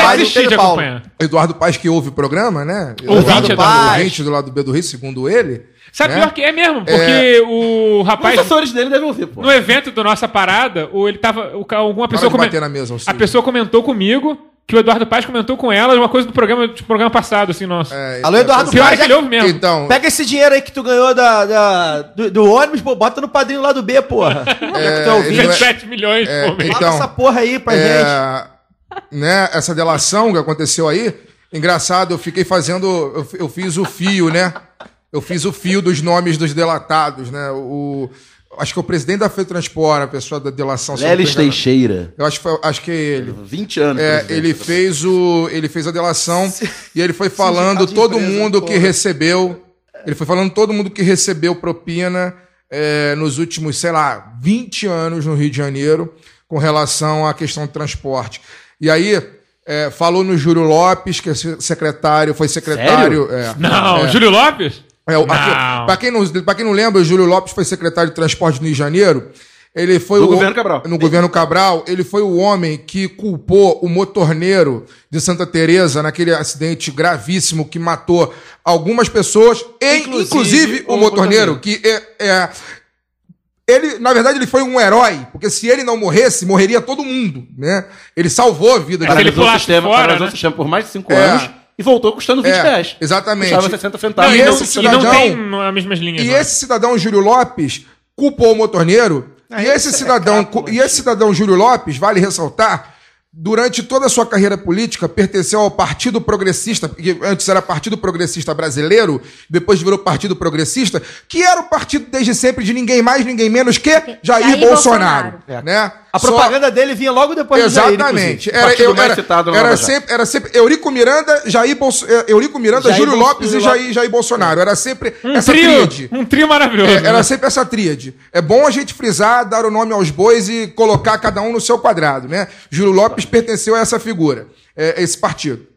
É, outra pessoa, outro né, que foi delatado, obviamente, Antônio Garotinho, é, Luiz Fernando Pezão, Sérgio Novidades, Cabral, só novidades. enfim, todo o Jorge Pisciani, Não. o, o atual presidente da Câmara Vereadores, que é o, o- é o Jorge Felipe. Jorge Felipe, Não, o Felipe, Jorge o Neto é Felipe. É, o Neto é o Neto. o Paulo Melo, enfim, toda aquela, toda a corja do, P- do PMDB Chico de Malha. sempre, né, foi delatada, né, é, e aí eu fui, eu fui fazendo um, um levantamento, tipo, porra, ele, última eleição, penúltima eleição, antepenúltima eleição de pre, pra prefeitura do Rio de Janeiro.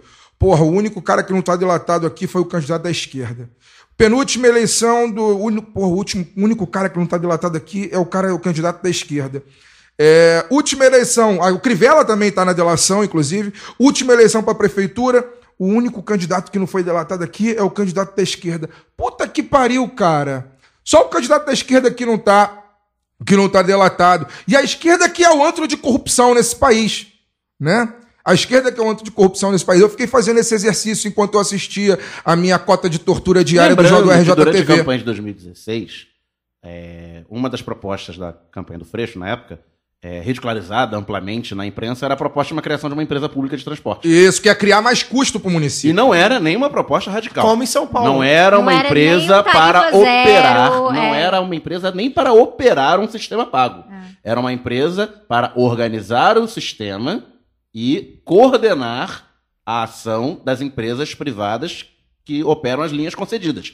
Como existe em São Paulo, Era como criar uma- existe em Curitiba, Era criar uma ANAC. Comunistas. é, como existe pra do em. Belo Horizonte, como existe nas principais regiões metropolitanas do Rio de Janeiro, empresas públicas que organizam o sistema. O Rio de Janeiro não tem isso. No Rio de Janeiro, o papel de organização do sistema é feito pela FETransport. É. Quem Que é um sindicato. que é um sindicato patronal. Quem administra o Rio Card, quem administra o sistema de, de Rio Card, que adianta as passagens para as empresas, você paga antes, ou seja, um negócio da China, você paga antes em dinheiro, é, você aceita cartão agora, é moderno, só de débito. Então, que a, que que a tarifa é menor. É operado diretamente pela FETransport. Tem, tem a sobrinha gostosinha, né? Ô, isso, isso- isso aí rola no mercado financeiro. A sobrinha É, em, São. Paulo, em São Paulo, por exemplo, é a, a empresa de transporte de metropolitanos. Que o Dória opera- tentou vender e não conseguiu. Exatamente, que opera o bilhete único de São Paulo. No Rio de Janeiro, quem opera é o sindicato patronal. Pois é. Quem opera é o Sindicato Patronal e vamos manter vocês atualizados sobre questões de transporte. Estamos devendo um programa só sobre isso. Tá. Mas vamos passar para o bloco Saramandaia.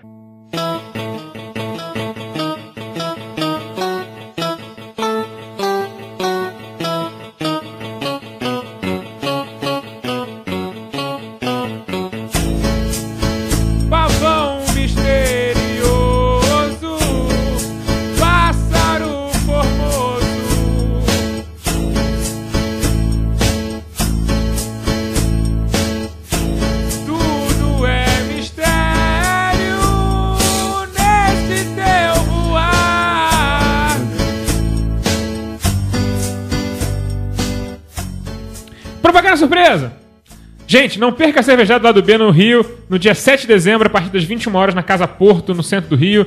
Se organizem para ir. Vai de Uber, vai de VLT perto. VLT perto. Se organizem, vão, se for de carro, vai em grupo. Vocês podem falar que vai de Uber, porque eu fui massacrada no Twitter porque eu falei que eu usei Uber um dia. É, mas é você é mulher. Aí Ah, você, é, você, tem isso. você não pode. Mas a gente pode falar essas coisas. Não dá nada. E a uberização é uma merda, mas o trabalhador tem pouco É, dinheiro. é, e- é, olha só, se alguém, tá lá, se alguém vier encher meu saco, não fode.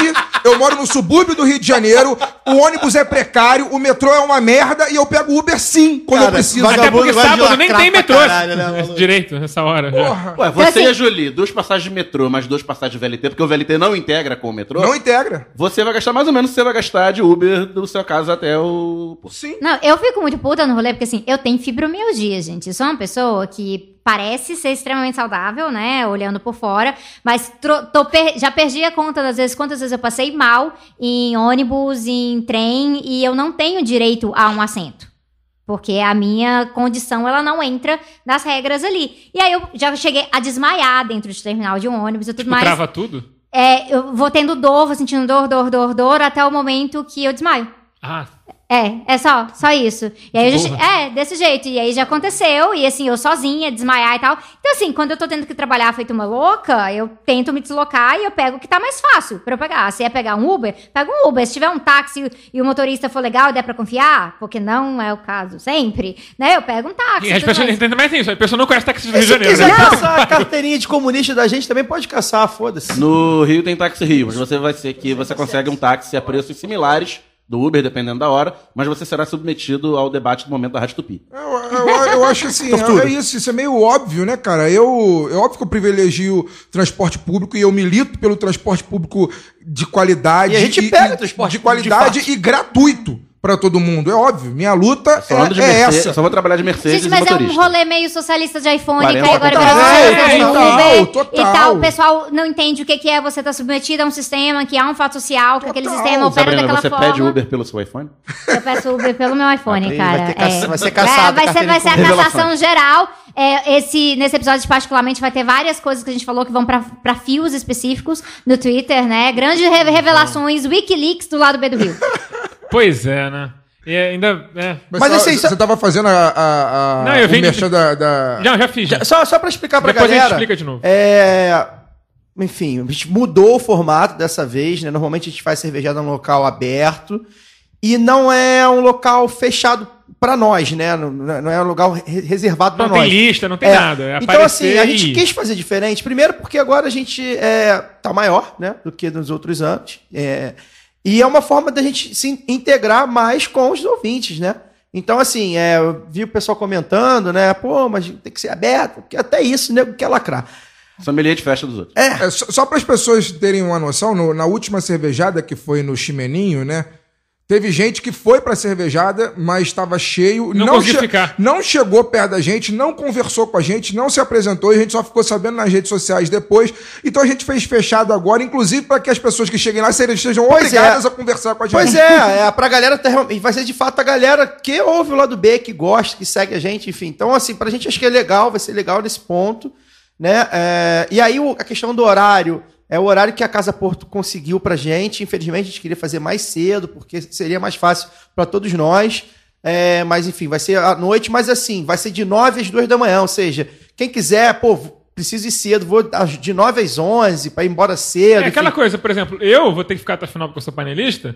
Não vai ter barca pra minha casa, porque a barca ficava meia-noite. É. Eu vou ter que, A gente eu vou ter que que fazer não- o quê? Vou ter- e não tem não passa ônibus lá pra Niterói. Eu vou ter que pegar um Uber É, pra voltar não vai pra ser casa simples, também. então é assim, pode fácil. ficar na Candelária esperando 100 às 2 e meia da manhã. É ótimo. Eu, eu nem ar-condicionado comigo. Combine, combi- combine com os amigos, a galera que ouve e tal, porque assim, é, é, para facilitar a questão de transporte, para dividir, para não ficar muito pesado, tem gente que mora longe.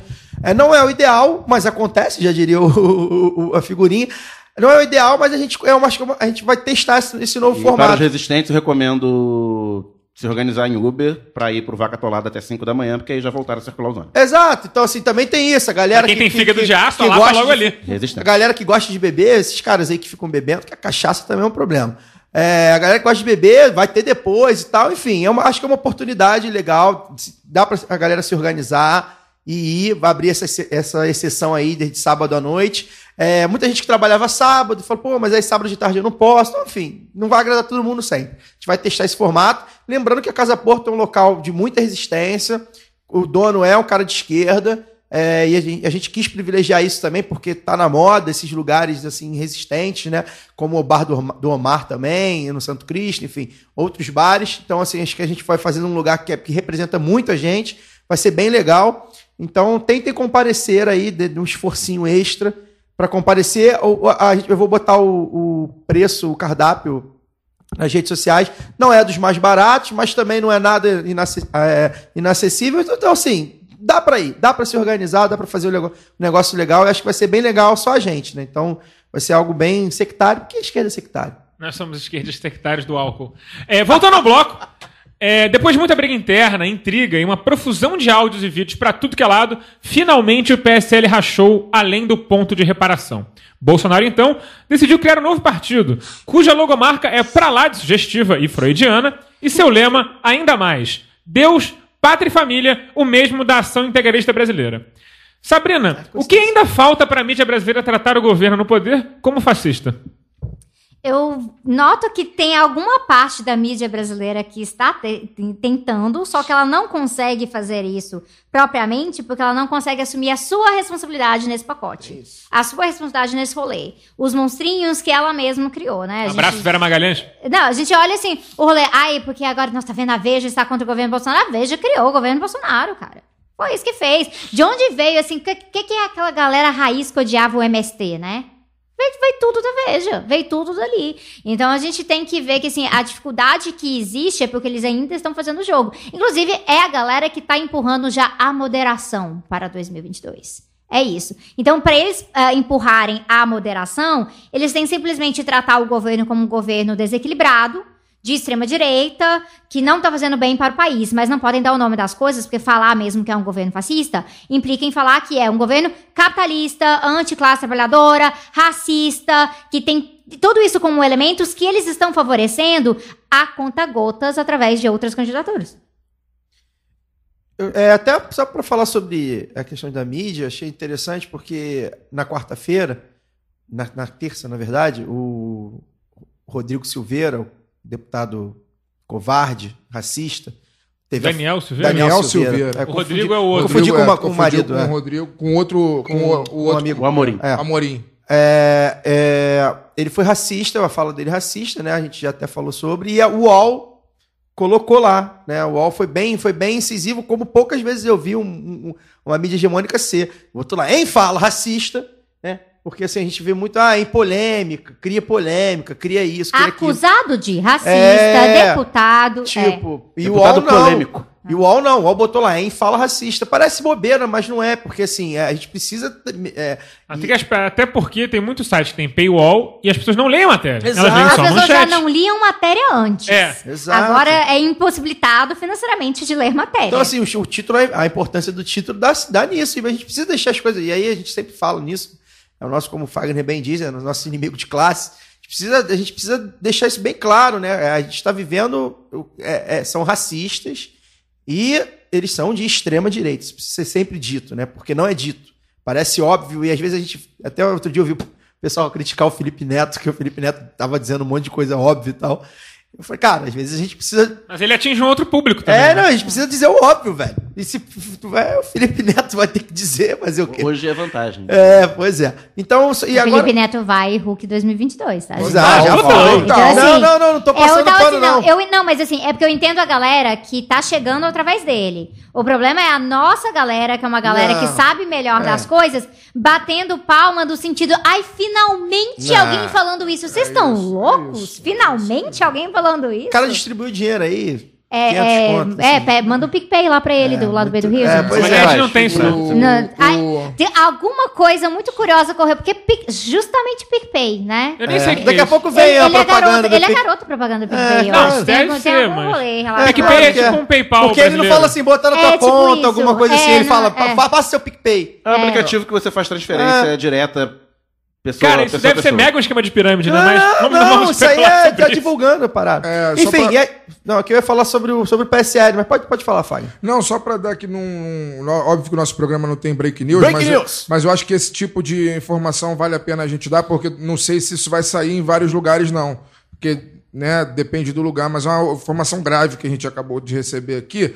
O Juliano Medeiros, que é o presidente do Nacional do Pessoal, escreveu que o, o, presidente do Pessoal em Chapuri, que é a cidade de Chico Mendes, acaba de ser barbaramente assassinado. Eita. É, o Josimar da Silva Conde era seringueiro e candidato a vice-prefeito pelo PSOL. Que então, isso? eu não sei até que ponto essa, essa informação ela vai ser divulgada é, na- na- no- na- nos nossos inimigos de classe né, da, da mídia corporativa. Porque Chapuri, embora seja, enfim, a cidade do, do Chico Mendes, isso tem um apelo e né, pode ser que seja divulgado de alguma maneira, mas se não for... A Como gente, vai ser, né? É, e como vai ser, a gente já está falando aqui. Então é um tweet que o Juliano Medeiros acabou de escrever, né? O, o Josimar, companheiro seringueiro, barbaramente assassinado, né? Num governo que tem incentivado cada vez mais o conflito no campo. Ele né? foi candidato a vice-prefeito Foi candi- também, é, já. candidato a vice-prefeito. Fundou o pessoal em Chapuri. Isso. Então fica a informação aí. Vocês podem voltar ao bloco. Eu só achei importante a gente falar, Não, não, porque eu não sei se isso será falado em outro lugar. Não, fundamental. Só, sobre o, sobre o, pa- o partido, né, que o Bolsonaro quer a aliança. É, é curioso, né? Porque eu acho que assim. Acho que ele. Foi a ideia dele remeter a arena, né? Acho que não. É, é não óbvio. Não, é. ele- não não, a é. ideia foi Remete à remeter ao Plínio Salgado, porque ele pegou o mesmo lema. Não, não, e a- o nome Aliança remete à Arena, que era Arena, Aliança que era Renovadora Ah, sim, Renovadora. Nacional. sim. É. Ele só não pôde usar nenhuma referência da UDR porque isso o João Carvalho já destruiu, né? Você bota UDR no Google, aparece a banda escrota dele. Então, Mas se- senão ele teria feito a trinca, Agora, provavelmente. ainda precisa ser, ainda precisa passar no TSE, tem todo um. Não, ele tem que juntar, né? ele tem que juntar. Acho, inclusive, vale a Lembrando que pena. urna eletrônica não pode, mas assinatura Exatamente. eletrônica pode. Exatamente. Urna eletrônica é corrupção. Assinatura eletrônica é show. E olha que. Assim, eu sou advogado, eu tenho um sistema de assinatura eletrônica né, pro processo eletrônico. Cara, é um token que você tem que tirar, é um saco, e mesmo assim você tem que trocar de dois em dois anos porque ele tem que atualizar a segurança. Então, assim, é um processo chato para você ter uma assinatura eletrônica segura. Então eu tenho certeza que o TSE não é, porque, tipo, o cidadão normal não tem acesso a esse tipo de coisa. Eu E quero- meu token não assina outras coisas, ele só assina processo. Eu quero levar essa, É essa tudo específico. Eu quero levar uma pergunta para a mesa aqui, para Sabina, para Sabrina também, claro.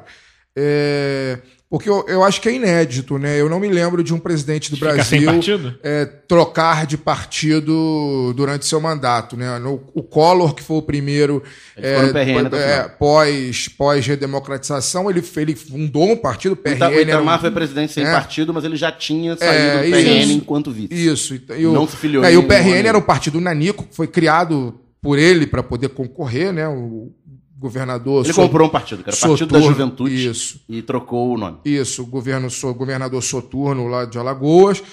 É, acho que é a primeira vez que o presidente, um presidente da República faz isso, né?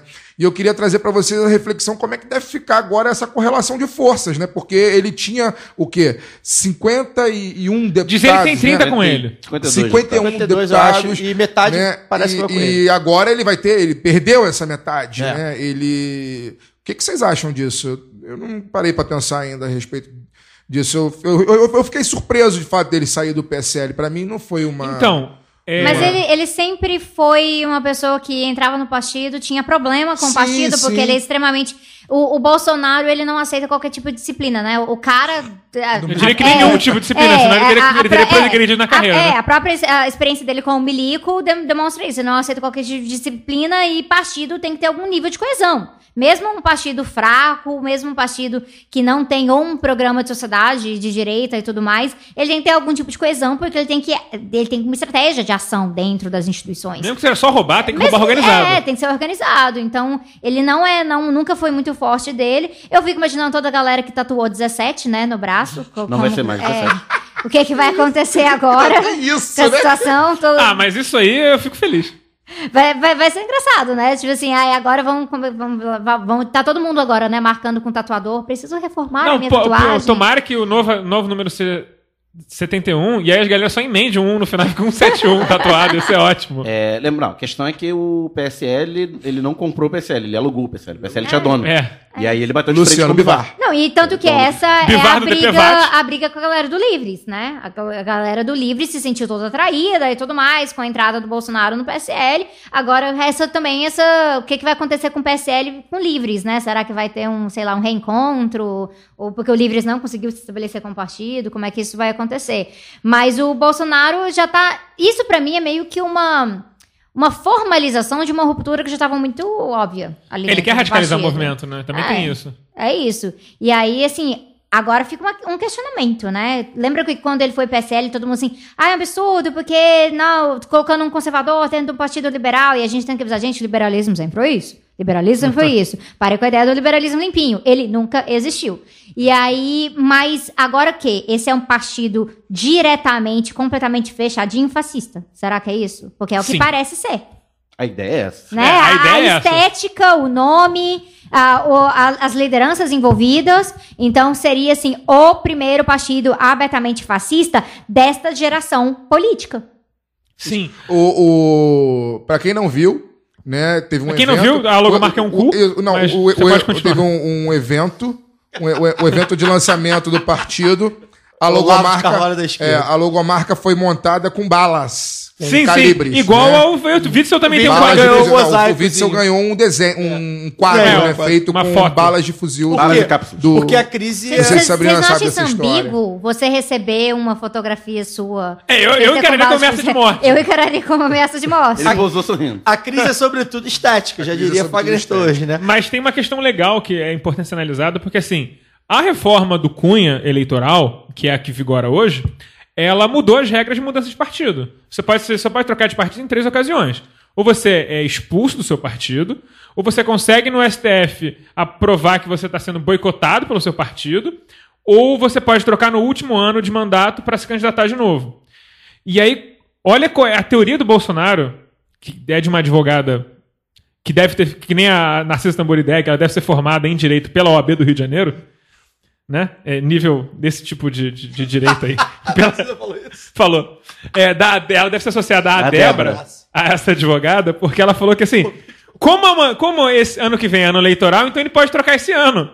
Ah, porque ele vai sair da presidência e se candidatar a prefeito. Não, não, porque essa. Mas eh, se ele fizesse isso, poderia, mas ele não vai fazer isso, né? Mas eh, porque. Não, mas a- aí demonstra tanto que o negócio é bizarríssimo. Não, a né? interpretação Pra dessa majoritária advogada... não vale, né? Assim, a, deputados. a interpretação dessa advogada, que é a única advogada eleitoral no Brasil que fala isso, que por acaso é a advogada do Bolsonaro, é, é que não, porque todo ano então pode, né? Porque todo ano é ano de, ou é de da eleição ou ano antes da eleição. E aí. Só que assim, majoritariamente, o próprio TSE já tem decisão sobre isso, de que. é, são, como é um decreto que existia lá de 2008. E como todo mundo sabe aí, todo mundo sabe não porque isso é um conhecimento jurídico, mas existe uma coisa chamada hierarquia dos, das coisas aí, das leis. E a lei, ela suplanta, tem uma hierarquia maior que o decreto. Então, como, um- como teve uma lei sobre isso, o decreto parou de valer e o Bolsonaro só poderia trocar de partido do jeito que ele quer em 2021. Então eu não sei como é que vai ficar isso aí. Porque ele tá lançando um partido que talvez, um, não tenha assinatura, não, Não seja existir. homologado, e talvez ele não possa ser parte desse próprio partido. E certamente não para O que 2020. gera uma confusão muito grande, porque vamos supor que o partido é homologado, ele passa a existir e o Bolsonaro não pode ir pra ele ainda. Ele lança candidato em 2020 pelo Partido Novo Sim. dele, no Partido Novo dele, mas pode ser o Partido Novo também, porque, né? Porque é, o só- Também é dele. Bolsonaro Também dele? limpinho. É. É, o Bolsonaro é, então limpinho, assim, ano é, que vem vai ter um monte de candidato do partido do Bolsonaro, mas o Bolsonaro teria que permanecer no PSL. Filiado ao PSL. Ou ficar sem partido. Ele Ele, não- Isso. pode ficar sem não, ele partido. não, pode, ele não pode ficar sem partido, eu acho. Não, peraí. Mas Majori- o tamanho aí, peraí, agora-. Um monte de gente Não, no mas é porque a lei mandato. mudou, porque a lei do Cunha mudou em 2015 a lei. Mas ele não pode ir pra outro partido, ele pode ficar sem partido. Eu não sei se ele pode ficar sem partido. Esse, tenho que esse ver. é um bom eu questionamento. É. É, mas ele Porque vai ficar- talvez ele fique sem Mas ele, partido. se ele fica sem ser partido, ele ser fica. Ele não joga o fundo. Ele não joga o fundo dele pra ninguém, né? E ele precisa de O fundo grana. dele já não vai pra mim. O fundo partidário. Eu acho muito, Fundo boni- eu acho muito bonitinho vocês Fundo- discutindo lei no Brasil. Não, mas é porque isso importa pra esse caso. Não, mas aí Eu sei que você acha isso frugal, mas. eh, Não, mas eles o que, o que a gente vai ver concretamente disso aí é que nada disso importa. Não, nada disso importa. Porque gente- nada disso importa. Mas é interessante a gente ver os desdobramentos Sim, claro, de tudo que saber. não importa mais. Óbvio. Eu acho que é é isso que. a gente- É tantas coisas que não valem absolutamente nada. Absolutamente nada. Porque tudo pode ser dobrado, tudo pode ser manipulado, tudo uma canetada resolve, tudo ali conversar com um ministrozinho resolve. E, e esse é o grande Não, rolê sim. da novela brasileira. Não, não só a brasileira, né? Porque na verdade a- o direito, né? Que é o que a gente está discutindo aqui. A gente vai fazer o Postcanes agora? O direito tem que acabar? Não, é, com certeza, vai Ah, ter um então tá bom. Pachucanes. Eu ia falar justamente isso, porque assim, uma coisa que eu mais odeio no Stalin é que ele matou o Pachucanes logo na hora que ele tava desmascarando o picareta do Hans Kelsen. E aí quem é do direito vai entender o que eu tô falando, mas assim, basicamente a ideia de que o direito é uma ciência. É tipo essa galera, é tipo o Milton, o, o, o Hans Kelsen é o Milton Friedman do, do direito. Você vê como não é boa pessoa, né? Mas eu sempre gostei de assistir esses seriados assim jurídicos pra gente ver como a lei não vale absolutamente nada. Porque você pode ter uns advogados lá. conta. Cara, gente, é tudo assim, quem manipula esse rolezinho aqui melhor do que o outro? E qual que é o teatrinho que vai ser colocado? E que, e que sei lá, a pessoa do júri que a gente consegue excluir, porque aquela o, pessoa o do direito júri... funciona aqui. assim, a gente decide o que a gente vai fazer e depois a gente justifica. É, É qual qual o vai ser o número do Inclusive- partido do Bolsonaro? 88? É, o 14, o 14 já tem, né? Então vai ser 88. 14 é o PTB. É, ou é 14 ou 88, né? Por que 88? Heil Hitler. Heil Hitler Ah, pô. sim. 14, 88 é Heil Hitler Sim. e o 14 é, uma- é um outro símbolo lá deles. Que eu não lembro qual é.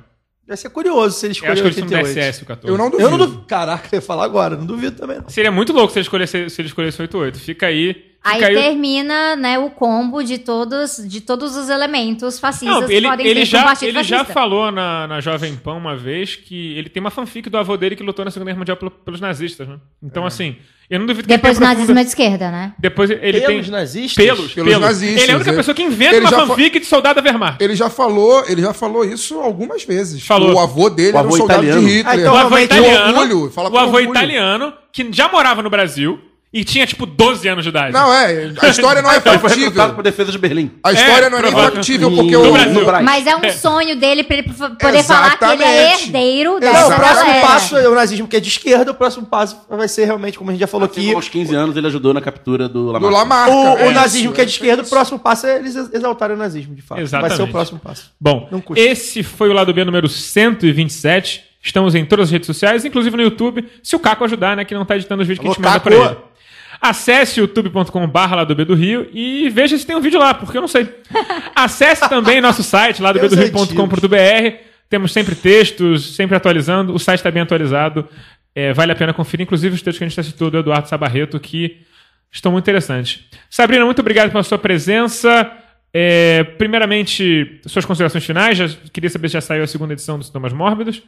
E também para divulgar direitinho a, a atividade na Maré para o sábado, quem quiser ir. Sim, então, muito da hora. Gente, muito obrigada por ter se organizado para conseguir encaixar junto com a minha agenda, deu tudo certo. E aí, ah, tô bem feliz de ter participado, achei que foi divertidíssimo também, apesar de a gente ter falado de várias coisas muito sérias e muito tristes também no episódio.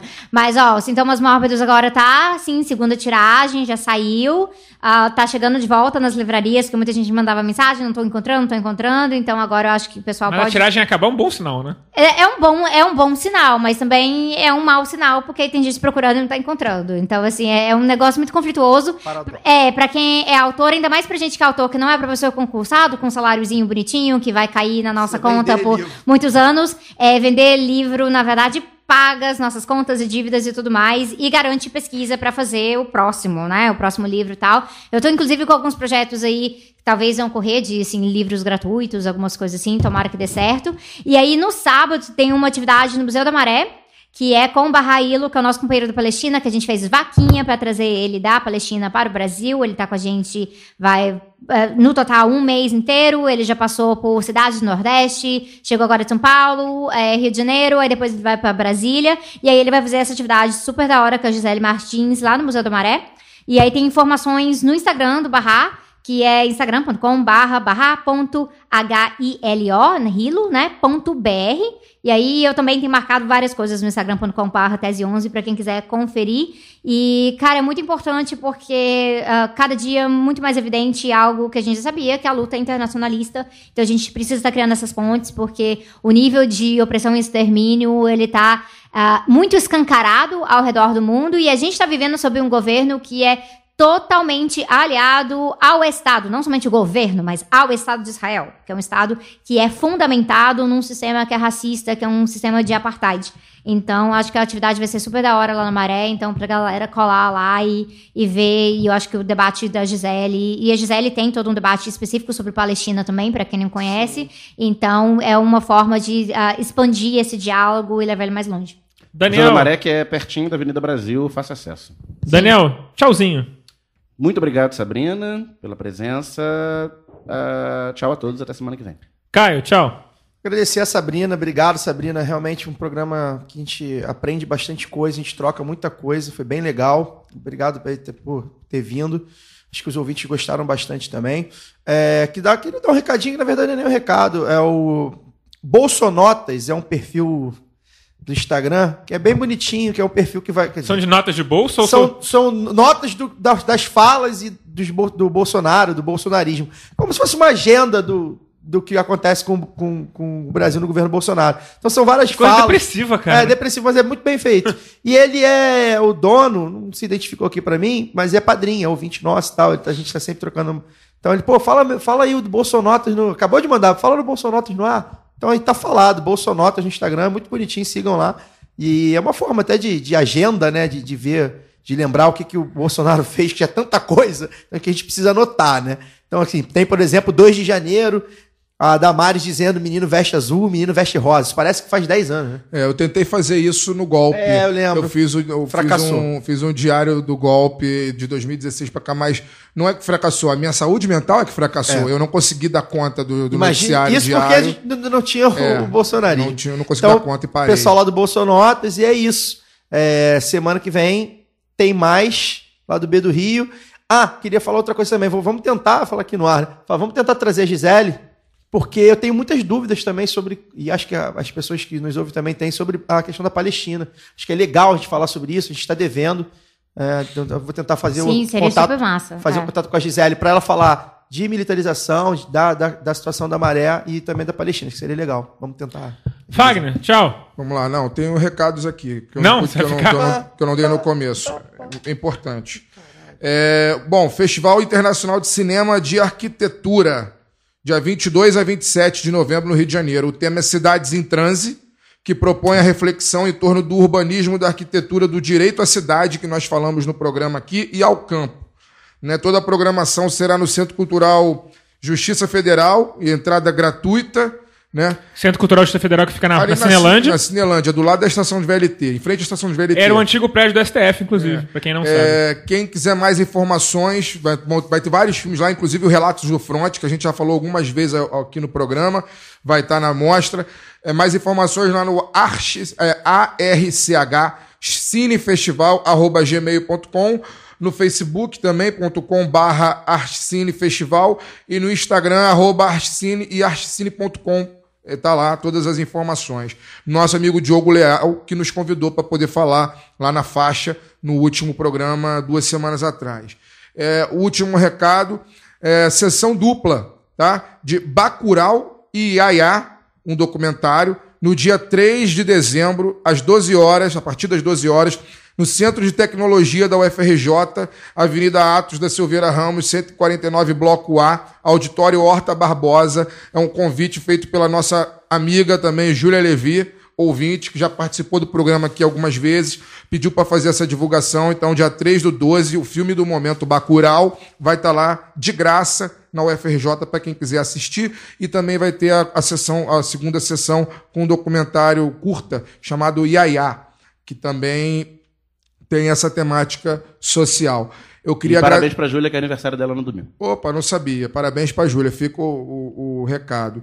E agradecer mais uma vez a presença da Sabrina, né? Convidada é, muito esperada, como o Caio falou, não só por nós, mas pelos nossos ouvintes, né? Não à toa as redes sociais foram a loucura quando, a gente, quando fizemos o anúncio do programa, quando você fez o anúncio também do programa no sábado. É uma honra receber você aqui. Espero que você volte mais ao Rio. É, o Rio precisa que a gente faça cada vez mais a aglomeração de, de pessoas, de boas pessoas em torno da nossa militância, que nos ensine, que nos anime, né, que nos, ter, no- nos, nos conte de suas experiências, porque o Rio é um local que tá, anda muito carente né, de alegria, eu diria. É um local que é um epicentro de muita coisa também. Então eu falo assim, é, não adianta a gente falar assim, ah, vamos fazer tal coisa. Se a gente não conseguir mudar a situação do Rio de Janeiro, como ela é tão central, ela é tão é, é, parte dessa costura do tecido social da crise no Brasil, é importante tudo passar pelo Rio também. O Rio, o Rio é né? o grande laboratório, é um pequeno laboratório desse movimento muito maior que está acontecendo, né? Então, queria agradecer sua presença mesmo de coração Valeu. e dizer que o lado B está aberto sempre. Sim. E é isso. é, Semana que vem já tem convidado confirmado ainda não, Tem. né? Tem. Mais ou menos. É, Tem- Tem mais ou menos. É. Tem, mas não tem. Então, Ela ainda vai confirmar, mas então tá fiquem ligados.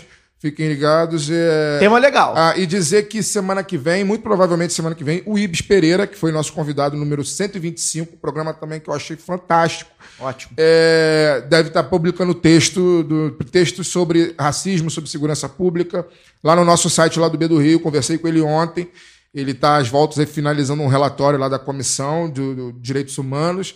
Ele que trabalha no mandato da Renata, da Renata Souza, né? É, e me prometeu que provavelmente semana que vem vai estar publicando uns textos aí no nosso site do lado B do Rio. Fica o recado. E é isso. Muito obrigado quem teve paciência e ousadia de nos ouvir durante duas horas. Um abraço. Paciência e ousadia. gostei. Sabrina, muito obrigado pela sua presença. Foi um debate maravilhoso. Infelizmente durou só duas horas, por dar uma de xadrez verbal e feito uns 17 horas de programa. Mas, é, bom, fica para uma outra oportunidade a gente deve ter outro debate. E que eu sei que a sua agenda é cheia e as coisas são difíceis para todos nós. Então, até semana que vem, caros ouvintes, com mais Lado do Rio.